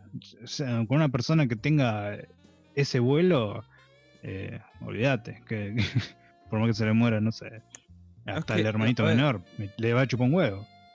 Porque es que entiendo mundo- eso, pero es como, me, me parece muy de hijo de puta el hecho de esta persona que se encargó técnicamente de educarte y encima te está haciendo el gancho con su sirvienta. Cuando se muera, a vos te chupa un reverendo huevo. Onda, no tenés ni una pizca de simpatía por esa Es persona. que es una pica de simpatía. Entiendo a lo que vas, pero no es una pica de simpatía, sino es como que no. No lo ves. O sea, es. eh, no se demuestra. No, tampoco Kelly no le demuestra nada a William, y no tiene por qué. Kelly solamente, como decís, es el puente para que Emma vaya con William y William vaya con Emma. Le ha enseñado, pero fue su laburo. Pero No fue porque quiso. O sea, no es porque. Eh, Eh, Pero poner el ejemplo entiendo. como. Para. Poner el ejemplo como. eh, así como Dragon Ball, como Son, Son Gohan, viste que le enseñaba a Goku. Ahí, Sí. ahí, ahí es otro tipo de cariño, porque era como que yo eh, lo llevo, lo adopto. En cambio, acá es. No, es su laburo. Su laburo de, de enseñarle, adoctrinarlo y listo. Y Es que después entiendo- había una relación afuera. para mí, Entiendo eso, pero a, a lo que voy es, entiendo que Kelly no tenga que sentir nada, ni un poquitito de afecto por William. Pero William, siendo de muy joven y dándote a entender, entre comillas, que la madre no está, porque viste que en ningún momento aparece y el padre en un punto da a entender a- cuando ve el, el retrato. Eh, sí. me, me choca el hecho de que la figura, entre comillas, materna que tuvo, nunca le dio cabida. Onda, nunca le, le dio una pequeña de importancia. No, Bueno, no, no Es que es un- tiene que haber una interacción entre Kelly y William. no, y William. Sino que mínimo William tiene que al menos sentir algo por Kelly. Después de todo, fue el, la que le educó, la que le enseñó a hacer cosas, la que le está haciendo el Claro. gancho. Está haciendo un montón de cosas, pero bueno, si es un pelotudo, ¿qué puedo pedir? ¿viste? Pasa, pasa que William no es una persona eh, con actitud, es una persona que eh, sin vida. O sea, todo lo demás O sea, tiene, tiene el dinero, tiene eh, todo lo que lleva. Eh, tuvo una- la mejor educación. Es responsable como sucesor de la empresa del padre. No le interesa. Lo- el único, la única persona que le movió el mundo fue Emma. O sea, cuando apareció Emma, ahí fue. Hay, hay vida. Ahí fue el momento que dijo, hay vida. Y no puede tener importa. una figura materna si tampoco tiene una figura. eh, con, con- con el padre tampoco no tiene una figura, no tiene ni un vínculo. O sea, es una persona que no, no tiene, no se, ni siquiera con sus hermanos, ni, ni con el menor. O sea, es una persona muy, muy plana, pero se enciende, su actitud se enciende con Emma. Y es como que, ah, con todo lo demás, poker face. Pero con ella ahí demostras tu, tu verdadera, verdadera personalidad. Y es como que dentro de lo que es el personaje, está bien. Entiendo. Lo que sí, de afuera podemos decir, eh, podría haberle llorado un poco. Sí. Pero sí, bueno. Yo quería, yo quería bueno. hacer un comentario sobre la relación este, de Kelly hacia William.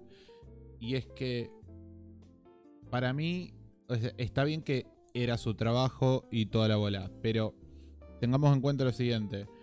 E- El laburo de, de institutriz, que era el laburo de Kelly, no es lo mismo que un profesor. La, la- institutriz lo que hace es enseñarte todas las materias durante todo todos los días.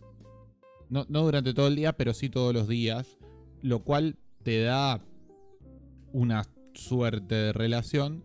Y eso se deja entrever en el hecho de que Kelly tiene una foto de William en, exhibida al lado de la foto que tiene con el marido, por ejemplo. O sea, la tiene en un lugar de importancia. Sí. Pero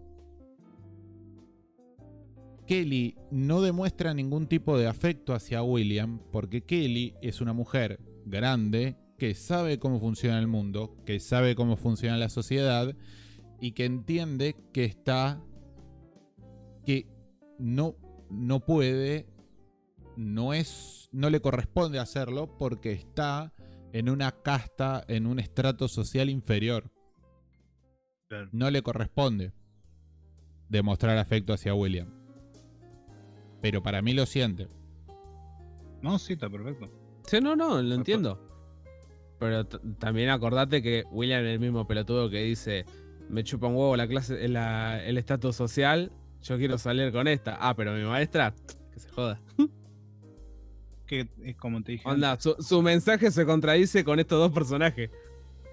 Entre una es, no importa la clase social, la otra es, por mucho que ella sea, haya sido mi tutora, entre comillas, eh, no me importa. Es como. No entiendo cómo es que le puede dar importancia mí- más a una Para mí persona no a es que otra para, y, al mismo tiempo usar el argumento del estatus social. Como Para mí no es que no. No. le importa, sino que ante Si, si no, no, no la visitaba nunca. claro, pero ante dos pérdidas repentinas él se ve abrumado por la más importante, que es la de Emma. A, a él, para mí a él le duelen las dos pérdidas, pero la que más le duele es Emma, porque como, dije- como dijo KM, es la mina que le, le movió el piso, le rompió el mundo, etc. ¿Me explico? Sí, sí, entiendo, No, entiendo. entiendo. Pero ¿qué querés que te siga?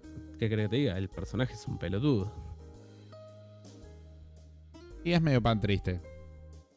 Pero Es que no me lo parece es. un mal personaje. Es que lo es, el, el tipo no tiene entusiasmo para nada. O sea, ya lo ves en la casa. En la casa no tiene entusiasmo para nada. Es, pero es cuando está con la mina, ahí todo bien. Pero Ahí Es le agarra entusiasmo y compra boludeces, la acompaña, le lleva las cosas que compra, eh, mueve cielo y tierra por ella. Pero si es por él, o sea, si tiene que moverse por él, por sus ambiciones, nada, se la pasa Pero durmiendo todos los que sea así, para mí. Para mí es necesario que sea un pan triste para que la aparición de Emma en su vida tenga el, el efecto disruptivo que tiene. Porque al tipo no le importa nada hasta que conoce a Emma. Entonces, a- ahí tenés. eh, ahí tenés un contraste muy zarpado. Eh, y, y eso te da a entender la importancia que tiene para él Emma en su vida. ¿Me explico? Sí, Sí. por eso un lindo contraste de William es el hermano. Viste que el hermano tiene un poco más de actitud, ¿viste? Sí, sí. O, pon- o se pone los pantalones para Claro. lo, lo que, lo que quiere el padre, ¿viste? Lo que espera de sus hijos. Y ahí ves el contraste. Y una actitud como el hermano de William no iba a encajar en una historia de esta como protagonista. Por eso era necesario que sea así de, de bola triste. Protagonista para que vea. ¿Sabes cuál es el, tema? Me, me molesta un. Bueno, me mole- iba a decir un poco, pero en realidad me recontra molesta. Eh, la personalidad de William. Por el hecho de que, incluso para la relación de Emma, no se está ni esforzando. Onda, sí, está bien, la espera en la tienda. Pero su amigo hindú vino de una, se le declaró y el pelotudo se quedó en el molde. Sí, pero diferencias culturales.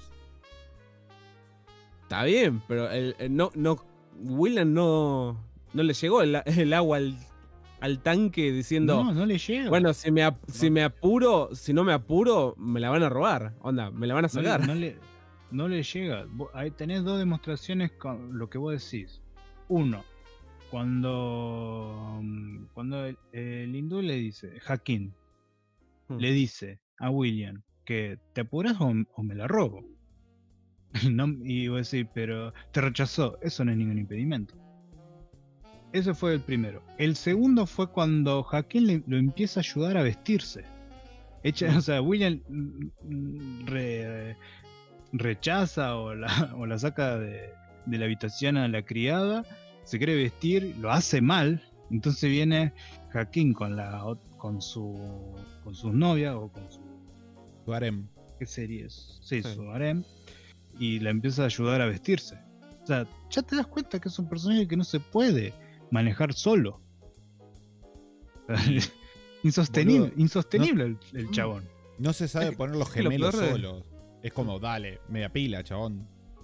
Por eso. ¿Sabes lo peor de sea- todo? No, lo peor de todo es que a William, a William le, le cayó la ficha a final de temporada.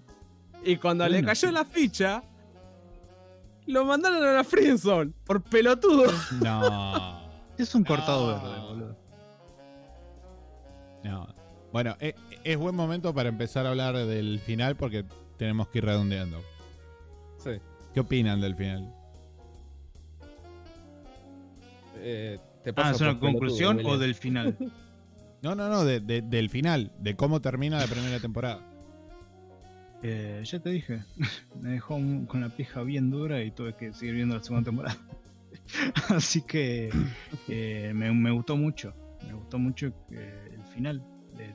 Era el final digno para esa temporada. Yo voy a esperar a. Va, voy a esperar, no. Eh, voy a tratar de conseguirme una mejor versión para la segunda temporada porque la verdad que con, la calidad chota que la estaba viendo me costó mucho disfrutarlo. A mí me gustó, me gustó muchísimo porque en la escena del tren uno espera el clichazo. Yo estaba ahí esperando el clichazo, así. El William llega ahí a último momento, ella está por subir y no, no va a subir. En realidad el tren se va a ir y ella va a saltar a sus brazos y y, y- y la narrativa te mira a los ojos y te dice de acá, te dice, de acá, hermoso. Me pareció genial, genial.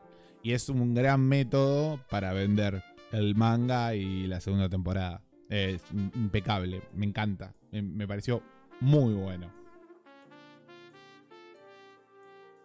Así Ok. es. Bueno, con...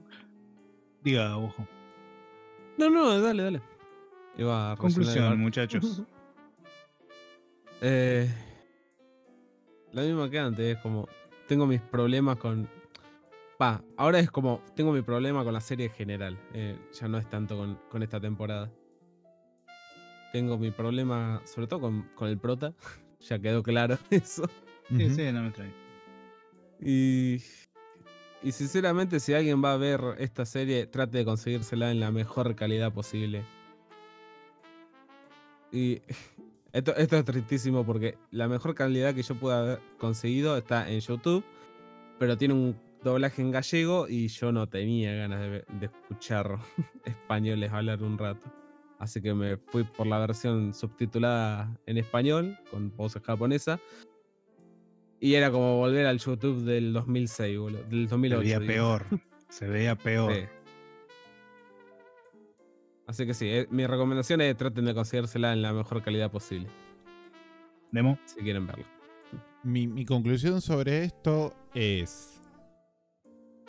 Es la historia de toda la vida de niño rico que conoce chica pobre, pero ejecutada de una manera. mag- no sé si magistral. Magistral quizás es una exageración. Pero muy bien ejecutada, con un ritmo muy tranqui, con algunas cositas de comedia que a mí me hicieron reír bastante y con un drama muy bien manejado. Yo la recomiendo muchísimo. Me di cuenta que eh, dije novela de las 5, pero creo que es un insulto a Emma, boludo, porque la verdad me gust- eh, creo que ni las novelas de, cin- de las 5 se tomaban tan en serio su propia historia. No, pero no. No, claramente. El, el concepto se entiende igual. La tenés adentro, Este, Cris Moreno. Mi conclusión con respecto a esta serie. Es difícil recomendarla. eh, pero es una serie. O sea, recomendarla en general, ¿no? Pero es una serie que tiene que ver a la gente adulta. No por nada es un Seinen. Por nada es un Seinen. Pero sí o sí la tiene que ver gente que después de haber visto tanto quilombo, tanto desastre por cualquier lado, mucha acción, mucha animación, mucha pendejada entre los neketsu o las series de moda o de momento, esta serie está con una visión occidental, como se hacían los animes de los 90, no tan, no tan enfocado como están acostumbrados ahora, y, y van a ver una serie, eh, drama romántico muy lindo, no esperen nada, déjalo que la serie te va contando y te lo va contando tan despacio, pero va a llegar un punto de la serie, poner el capítulo 2 o capítulo 3, que empieza a tomar un ritmo que no lo vas a, no lo vas a poder soltar. Lo que a mí me pasó fue, eh, los dos primeros era como, este es el ambiente, esta es la escenografía, estos son así, y ya el tercero cuando te meten al- a Hakim, el príncipe hindú, y de golpe cambió todo y ahí se apresuró la serie de una manera que vos decís a la mierda. Y por ahí no pasan tantas cosas eh, que te pueden enganchar, o sea, como termina el capítulo y dices, ya quiero ver el otro. Pero lo querés ver porque querés saber qué te quiere contar esta, hermosa serie. Así que yo la recomiendo para mí, eh, tanto como vos hemos sufrido con la calidad mediocre que se puede conseguir hoy en día, pero bueno, la tuve que ver con subtítulos en inglés y con una calidad bastante decente, un DVD RIP. La verdad que la he disfrutado muchísimo, me, ha gustado bastante. Para mí es un 8, porque podría haber más cosas, pero con lo que la serie quiere contar, está perfecta. Así que, dichas las conclusiones, este fue el capítulo 24 de Dado Fractal, que hemos hablado de Ikoku, Koi, Monogatari y Enma, y seguimos en Koda.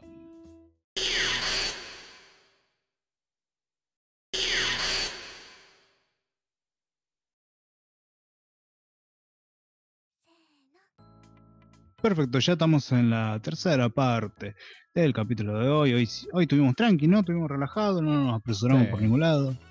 Sí, realmente estamos como la serie, demasiado tranquilos, así que muy bien. Vamos por los comentarios. donde se pone lo bueno. Ahí se pone lo rico. Eh, vamos con los comentarios. Parece que se escribió mucho la gente. Le agradecemos de antemano que se hayan escrito la vida porque realmente dan ganas de leerlo. Por más que uno de nuestros compañeros no, se niega, quiere prender el, el loquendo para leerlo, pero no te hagas el pelotudo. Dilo vos si tenés huevo. Y vamos a leer los comentarios. ¿Quién quiere empezar? Yo diría que Hugo José lea los cortitos y Dale. después nosotros nos leemos los largos uno cada uno. Dale. Bien. Darchine. En Seiya Ichiya Monogatari o. Monogatari. Ah, Las mil y ni una gana noches. ¿viste? de traducirlo ya. Sí. Eh. Dice: ¿De dónde sacaron esta peli? La verdad ni sabía que existía. Con estas recomendaciones el canal cobra más relevancia aún. Vamos, dado. Bueno, Qué grande. Vamos. Uy, se me lindo lindo lo- programa que no con- participó Demo. Sí. Eh, Lamentablemente. eh, un toque. Afortunadamente. Rompe el navegador, boludo. O lean ustedes de acá hasta que me abra esta mierda. Dale, yo leo el siguiente. Eh, también de Bruno Tarchini en el episodio 19 de Dirty Pair. Dice, nunca llegué a ver Dirty Pair, pero siempre estuvo presente en mis primeros pasos dentro del anime. En los 90 se lo mencionaba mucho. Queda en pendientes. Pero lo que más me gustó fueron esas charlas sobre la actualidad de la industria del anime. Queremos más de eso. O por lo menos yo quiero. Un abrazo. Sigo en la vía para ponerme al día. Brunito se pegó una, una tarascón de episodios terrible. Bueno. Está poniendo el día. Yo. Eh, otra vez, Bruno. El pelo- Se hizo el pelotudo este, en vez dice, Sí, sí, yo voy a sí, leer sí. lo más cortito, y más grande ni en pedo lo voy a leer. Mi- Dale. ¿estás, en el, ¿Estás en el drive? ¿Estás en el documento? Sí. ¿Viste los, las tres avatars que están ahí arriba? Uno de Sí. esos no es mi cuenta. Estoy desde otro navegador. Realmente. Oh, la Bueno, multicuenta ahí. La suscribida. Capítulo en el queso dijo: Buenísimo, este programa me instruyó. ¿eh? Instruyó. Instruido. Dios mío. Un montón. Gracias, capo. Gracias, Bruno. Salteando la D, boludo. Instruyó. Eh, capítulo 21. ¿Cómo se dice esto? Porque siempre me cagan los números. Eleven Niniru. Yuichi. Sí. Yuichi Niniru. Ahora pienso que hay animes que deberían continuar siendo desconocidos. XD. Eh, no. Eh, era un cago de risa, boludo. Yo banco esa peli. Ponele. Eh, capítulo 22, el de Mononoke. No, ¿cómo me manejaron con esta serie? La voy a ver de una. El único comentario que tenemos de Monogatari, ¿no? De Mononoke. Monogatari. Mononoke, perdón. Sí, yo también pensé en Monogatari. Porque van muy de la mano. Eh, Es una lástima porque es, es una gran serie Mononoke. Es muy linda. Y es para hablar de Mononoke cuatro horas. La puedes analizar Sí. en 30 niveles. Debate serio, tres horas. Debate analizando- serio, tres horas. Eh, sigo yo. Eh. Juan Manuel Herrera Sierra nos escribe un testamento en el episodio 23. Eh, no de- digas eso porque después no nos escriben nada, boludo. No, no, no, no, no. Ojo, en el buen sentido. Me encanta que hagan comentarios largos y que mm, se expresen y tengan opiniones pulentas. En el episodio 23, el último, dice: Ah, me perdí el estreno. Bueno, acá me voy gozando del programa. Del programa. Ahorita les cuento cómo me va. Hoy, tam- eh, hoy también reseñaron un anime al que le tengo full aprecio. Y después comenta. Terminé de escuchar el programa antes de volver a ver la peli. Esta mecánica me está gustando porque trato de retener varios detalles que mencionan, sobre todo que yo no recordaba y no había visto bajo ese lente, para buscarlo mientras la vuelvo a ver más fresquito. Esto es... Ahora digo, sí, perdón. Eh, me gustó mucho recordar todos esos detalles que nos llegaron en esos 50 minutitos. Y sí, también quedé esperando más, pero en el mejor de los sentidos. Es raro, esto me hizo, me hizo ruido porque no es la mecánica que nosotros recomendamos eh, para el podcast, pero me alegra mucho de que lo pueda disfrutar así. Me, me parece que está bueno también, digamos. Eh, el, el hecho de ver la serie después de escuchar el podcast, con todos los spoilers. Eh, Igual ya lo había visto, me parece. Sí, sí, sí, ya la había visto. Dice, mm, yo pude ver Blood Mass. Sí, Blood Mass le decíamos en nuestro combo. y no entendía bien la Eh, relación. no, con no la- mentía, eh, no mentía, me parece que hubo jodiendo. Yo no Sí. mentía. y no entendía bien la relación con la peli original. Recuerdo que me entretuvo, pero no recuerdo nada de la historia más allá de la, relación de la prota con el mayordomo. Que por cierto, ese tipo de personajes me gustan. Lo sé. Shame. Pero en mi defensa es culpa del Sebastian de Kurotsuji y del Valkenheim de Blast Blue. No conozco a ninguno de los dos. Conozco uno, el otro no. El tema de que Eh. mutaba por parte de su cuerpo me parecía chévere, pero como lo, eh, pero cómo lo manejaron en esa serie en particular.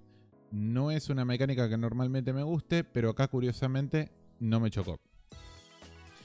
Bloodseed no la he visto, pero me dio curiosidad lo que mencionaban de que es más cercana a la OVA o al OVA. Así que me la pongo en la lista. Voy a arrancar con unos capítulos a ver si me engancho con la serie.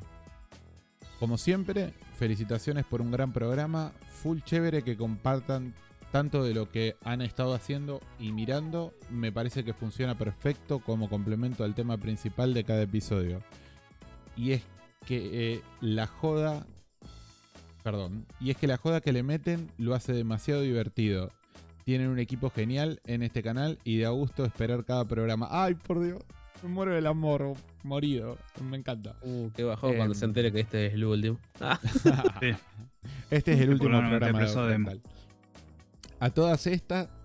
eh, perdón, a todas estas voy en cero para el siguiente anime, así que trataré de ver algunos capítulos, ya que no tengo nada que recordar. Y no lo he googleado ni siquiera, pero con la imagen que mostraron de preview, se me hace que van a traer dragones a mi puerta, justo cuando me sentía salvo. Saludos y hasta el próximo episodio. Ah, ¿cu- ¿Cuánto amor? ¿Cómo- Hay, hay, un, hay un código con Juan que decía unos dragones. Había, quiso escribir dramones y le salió dragones en un directo. Entonces usamos ese código. Este, sí, muy lindo. Gracias Juan por escribir y por estar en los directos cuando puedas. Siguiente comentario lo escribió Leo Miburu y dice lo siguiente. Esta peli de la que hablaron es muy, es muy probable que sea eh, la animación en CGI que más me gusta. Igual, recién caigo que seguramente es por eso que mencionaron esto de cómo usaron la iluminación para disimularlo. Pero en su momento me voló la cabeza. Aunque en mi caso yo consumí primero el manga, esa secuela de un tomo antes de la película, ya había leído sobre ella por una nota de láser. Pero nunca la conseguí en VHS en ese momento. Mi primer contacto con esta franquicia multimedia fue con el manga que, si mal no recuerdo, fue de los primeros que leí y que editaron acá. Y en unos, y en unos años después pude verla en un VHS pirata, ya sabiendo toda la data que te revelaba en el manga. Es muy lindo eh, universo el que se mandaron. Si se quedaron con ganas de más de, después de la película y el manga, hay un videojuego tipo novela visual una banda de cinemáticas muy bien animadas que básicamente es una secuela no solo de la película, sino también del manga. Es bastante interesante. Yo no lo jugué, ya que estos no son mi tipo de juego, pero sí vi todas las cinemátic- cinemáticas con sub en inglés en la época de la que estaba muy enviciado con esta historia. Y sí, todos hacemos eso. Es como yo Sí. con School Days. Directamente me voy a Xvideo. Este. mm, Sí. Respecto a Blood Plus o Blood Más para la gente, eh, en su época me enganchó bastante. Era como una especie de versión shonen de acción de universo de Blood. No sé si podría llamarlo Neketsu. Eh, Ni en pedo. no recuerdo nada de Plus, o sea, no, nunca lo vi, así que sé que estaban todos locos. Un, un shonen con un prota femenina rodeada de muchos husbando, muy billones, uh, todos términos bien otakus. este, para todo lo gusto. Eh, pero tenía un par de cositas sacando de la película y el manga original, bastante interesante y que encajaban muy bien. Y la música, tanto el OST original como los OPS y END, son alucinantes. Sí, el primer opening de Blood Plus es muy lindo. Eh, ¿Qué pasa, boludo? Te estás retrabando cuando tenés que decir el título. Boludo, me, me bajé cervezas. Yo tengo toda la razón para que se me trabe la lengua. No. Ustedes, hijo de puta, venían leyendo para el orto. Usted es un Yo, ebrio. Blood Vos sabés que tengo problemitas, capo. la, la excusa, la excusa. Yo, ya Blood no- me, me gustó. ¿Qué? No, no, dale, dale. Ya, Blood Sea me gustó un poco menos, qué sé yo. Será que nunca fui muy fan de las clan. No terminaron de gustarme esos personajes que dibujan, con sus proporciones de medio metro de torso y cuatro metros de brazo y pierna, XD. Y ni hablar de esas escenas en las que el prota de esta serie se pone a cantar ri- ridículamente. No, no sé qué cursilería de cuarta mientras camina y en varios capítulos, pero le reconozco que las escenas de acción que tiene esa serie son espectaculares, al lado de la de Blood Plus. Y el gore eh, las condimentan muy bien, madre mía, con la carnicería del último capítulo. Esa Sí. carnicería está spoileada Por todo lado. en todos lados, boludo. Creo que lo vi que eh, vi los guías, los videos de todo eso y después me enteré que era de Blood Sea. Pero ya, Sea. The Last Dark, la verdad que me pareció horrible. Tiene sus lindos guiños a la película original, pero toma un rumbo que me pareció muy envolante para darle un cierre a lo que habían presentado anteriormente en la serie. Eso sí, me gustaría que me contestaran qué les pareció la animación CGI que usaron al final de esta película que cierra Blood Sea, porque personalmente no me gustó para nada. No sé, no la vi. Yo tampoco. Ojo, vos la viste. No me acuerdo la escena de CGI. No te podemos decir nada. y si Leo, no me que- acuerdo, tan mala no tuvo que haber sido. Eh, eso es verdad. Siempre cuando es muy malo lo, lo destaco mucho. Este, no, no podemos decir nada con respecto a eso. Sobre sí, Blood Plus y sí están relacionadas con el original, no estoy tan seguro, pero creo que no tiene ninguna relación. Eh, según tengo entendido, solo la peli del 2000 y el manga secuela y el videojuego tienen a la misma versión de Saya como protagonista. Va, de hecho, si la memoria no me falla, incluso las protas del Plus y sí tienen otros apellidos. Pero con eso de que la piba ap- aparentemente casi siempre es adoptada por diferentes personas que la encuentran, puede hacer lo que quieran. La película está basada en, en unas varias novelas, más específicamente en la única de estas que escribió Mamoru Oshii, pero la verdad que ni las leí. Bueno, buenísimo.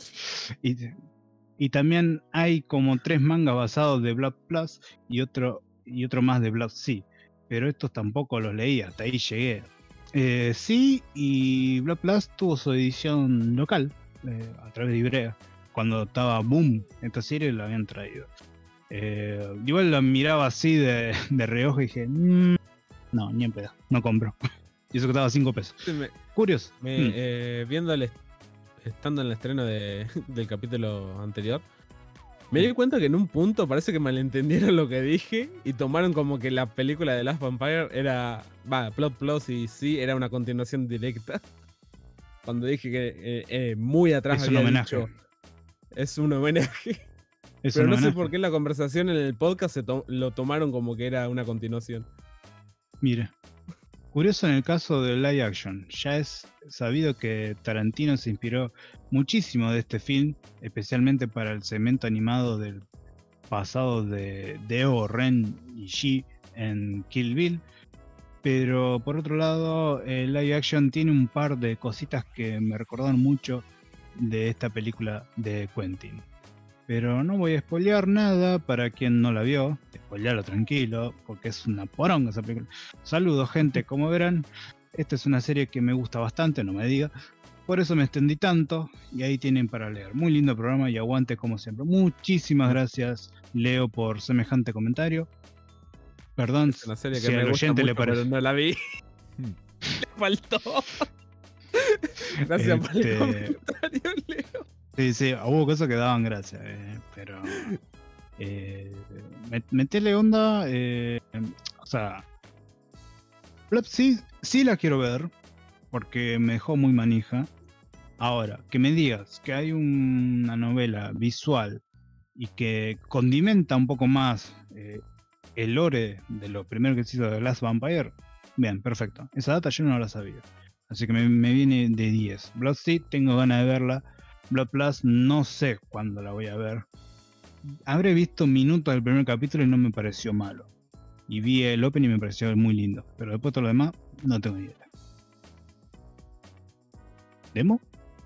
Ok, eh, sigo con el último comentario de hoy. ¿No? Sí, no hay más, así que. Eh, que Pyro nos comenta en Instagram, ¿no? Pyro de Persona Sí. no Sekai.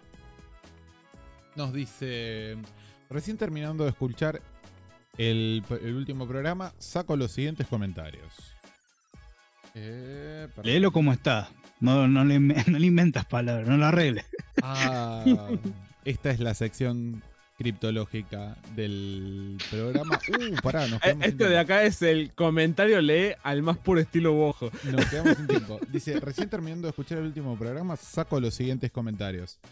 Uno, empezar el programa con mogólico de mierda, morite de cáncer. Está un poco áspero. Le- Eh, En realidad él puso mogólico de mierda, moriré de cáncer. Pero bueno, se entiende. No, Eh. léelo como está. No, no, lo arregles. Léelo No como puedo. No puedo. mi- Sí. es más fuerte que yo. Esta película se banca muy bien el paso del tiempo y está más pensada como una película tranqui con actores que como un anime. Creo que una vuelta me encontré una nota al respecto, pero no me acuerdo la fuente. ¿Qué onda con todo el mundo tirando data? Pero Sí. El ACB les pega muy fuerte. Igual me encanta. Me encanta que tiren data. Me encanta que, que- que aporten al programa porque estos comentarios aportan un montón. Pero Tres. esos comentarios son, qué buena data, campeón, pero no te pregunté. claro. Tres. Literal. Terrible el efecto de visitar o revisitar juegos viejos y ver cómo Exacto. estaban adelantados a su tiempo. Hace como 5 años jugué por primera vez al Super Metroid y no podés entender ni de qué año es ni para qué plataforma salió. 4. Entiendo, dale. escribió, se expresó mal ahí, pero entiendo lo que entiendo lo que va. O sea, es inentendible que haya salido un tremendo juego justo en ese año y eh, para Super Nintendo. Es un juego que hoy en día sigue siendo ultra jugable. Sí, Sigo. Demo es un amigo de Fierro que me van, que me supongo que dice que me banca en todas. Por eso me llama seguido y ni se atrevería a colgarme para decirme te llamo en 5 y a dos semanas después ni saludar por WhatsApp. No sé de qué está hablando. Me voy a hacer el ¿Cómo le boludo, diste semanas permiso. ahí, boludo? Qué difícil es ser Ahí se amigo sanas. rata. ¿Eh? ahí ¿Cómo? se sanas. Y a dos sanas después. Ah, ¿Cómo le sí, a dos semanas ahí, boludo? Sí, porque nosotros medimos el tiempo en sanas y en enfermas acá en Rosario. Es una costumbre que tenemos. Em, siguiente punto, ya no sé cuál es. Ah, puta. Es, de, es de conocimiento público. es de conocimiento público, pero seguro que Ubojo. Hinojo. Dale. Eh, pero seguro que Ubojo no sabe que soy productor de cine. Si tenés alguna duda para tu tema, pregunta y listo. ¿De qué iba? Es- No tenemos ni ¿Qué idea. iba esto? No me acuerdo a qué venía esto. Eh, la verdad que no. Gente que nos escucha, hay una semana de, entre capítulo y capítulo. Hay una semana de vacío legal entre capítulo y capítulo. No voy a acordarme dos semanas lo que dije. Claro, pongan a, qué-. Contexto. Po- Poné contexto, pues nos olvidamos, perdón. Eh, y acusó que un Neverland me sigue pareciendo flojísima. Qué largo el comentario. Siendo, siendo productor de cine y dice que Neverland le parece flojísima, ¿qué clase de productor sos? Un desastre. Tómatela, Pyro. No sé, yo no entiendo de esas cosas. Y no vi la segunda temporada. Tómatela, Pyro, raja de acá. Eh, pásenla bien con Emma, el novelón de señora de las 4 de la tarde. Pásenla bien. Ahí se pásela bien. Pásenla bien. Pase- Chicos, La es que está escrito, bien. está escrito en rosarino. Entre rosarinos nos entendemos. Ah, ahora cierra todo. Hinojo, ¿algún comentario con respecto a que es productor de cine? Dale esos comentarios. que tiene como cimiento. Ay. Ay, Ay, Pyro, ay. ay, ay, ay. Bueno, señor Demo, ¿qué vamos a ver para el próximo programa? Ah, sí, por favor. Eh, en el próximo programa vamos a estar viendo un, un OVA No estaba que preparado. como película. Eh, y es Appleseed de Eh. 1988. Aclaramos la Ah, fecha. ¿Te, te decidiste? sí, sí, sí, sí, sí. Estaba entre Appleseed y Dalos, pero vamos a ver No, Dalos. no lo digas. No, Ah, perdón. Lo vamos a ver más adelante. qué deforme que es este tipo. Sí, soy un tarado. Bien, Apple sí, de 88. Perfecto, que es una película, ¿no? ¿Me dijiste? Es un OVA de una hora, una hora y chirolita. Sí. Una película. No, Una hora chirolita. Muy bien. Señor Demo. Sí, ¿sabía, ¿sabía usted, señor oyente, que nos puede escuchar en iVoox, en iTunes y en Spotify? Sí, sí. También nos pueden ver en YouTube y seguirnos en Twitch para no solo. perderse ninguno de nuestros vivos en los que hablamos un poquito de todo. Y además de eso, podés me gustearnos en Facebook, seguirnos en Twitter y, no sé, darnos corazoncitos en Instagram, etcétera. Eh, podés ayudarnos a crecer comentando y compartiendo los episodios, pero si te gusta mucho, mucho, mucho lo que hacemos y no te alcanza con eso, también podés invitarnos un cafecito en cafecito.app barra dado fractal. Está pasando la gorra. Ah, ahí está. Estoy estudiando locución. No, está pasando la gorra. También. Ah, estás estudiando educación, por eso querés la gorra. ¡A la rica, chipa, a la rica! Con eso solventamos el podcast. Se vienen Bueno, novedades. perfecto. ¿Eh? Se vienen novedades en el podcast. Mm. Mm. Mentiroso. Mm. Mira que mi avatar, boludo. Más fuerte. Cuidado. Nos vemos, Ay, gente, hasta el próximo capítulo. Nos vemos. Este fue el episodio 24 de Fractal. Esperamos que les haya gustado mucho, mucho, mucho. Nosotros nos vamos. Los queremos de todo corazón.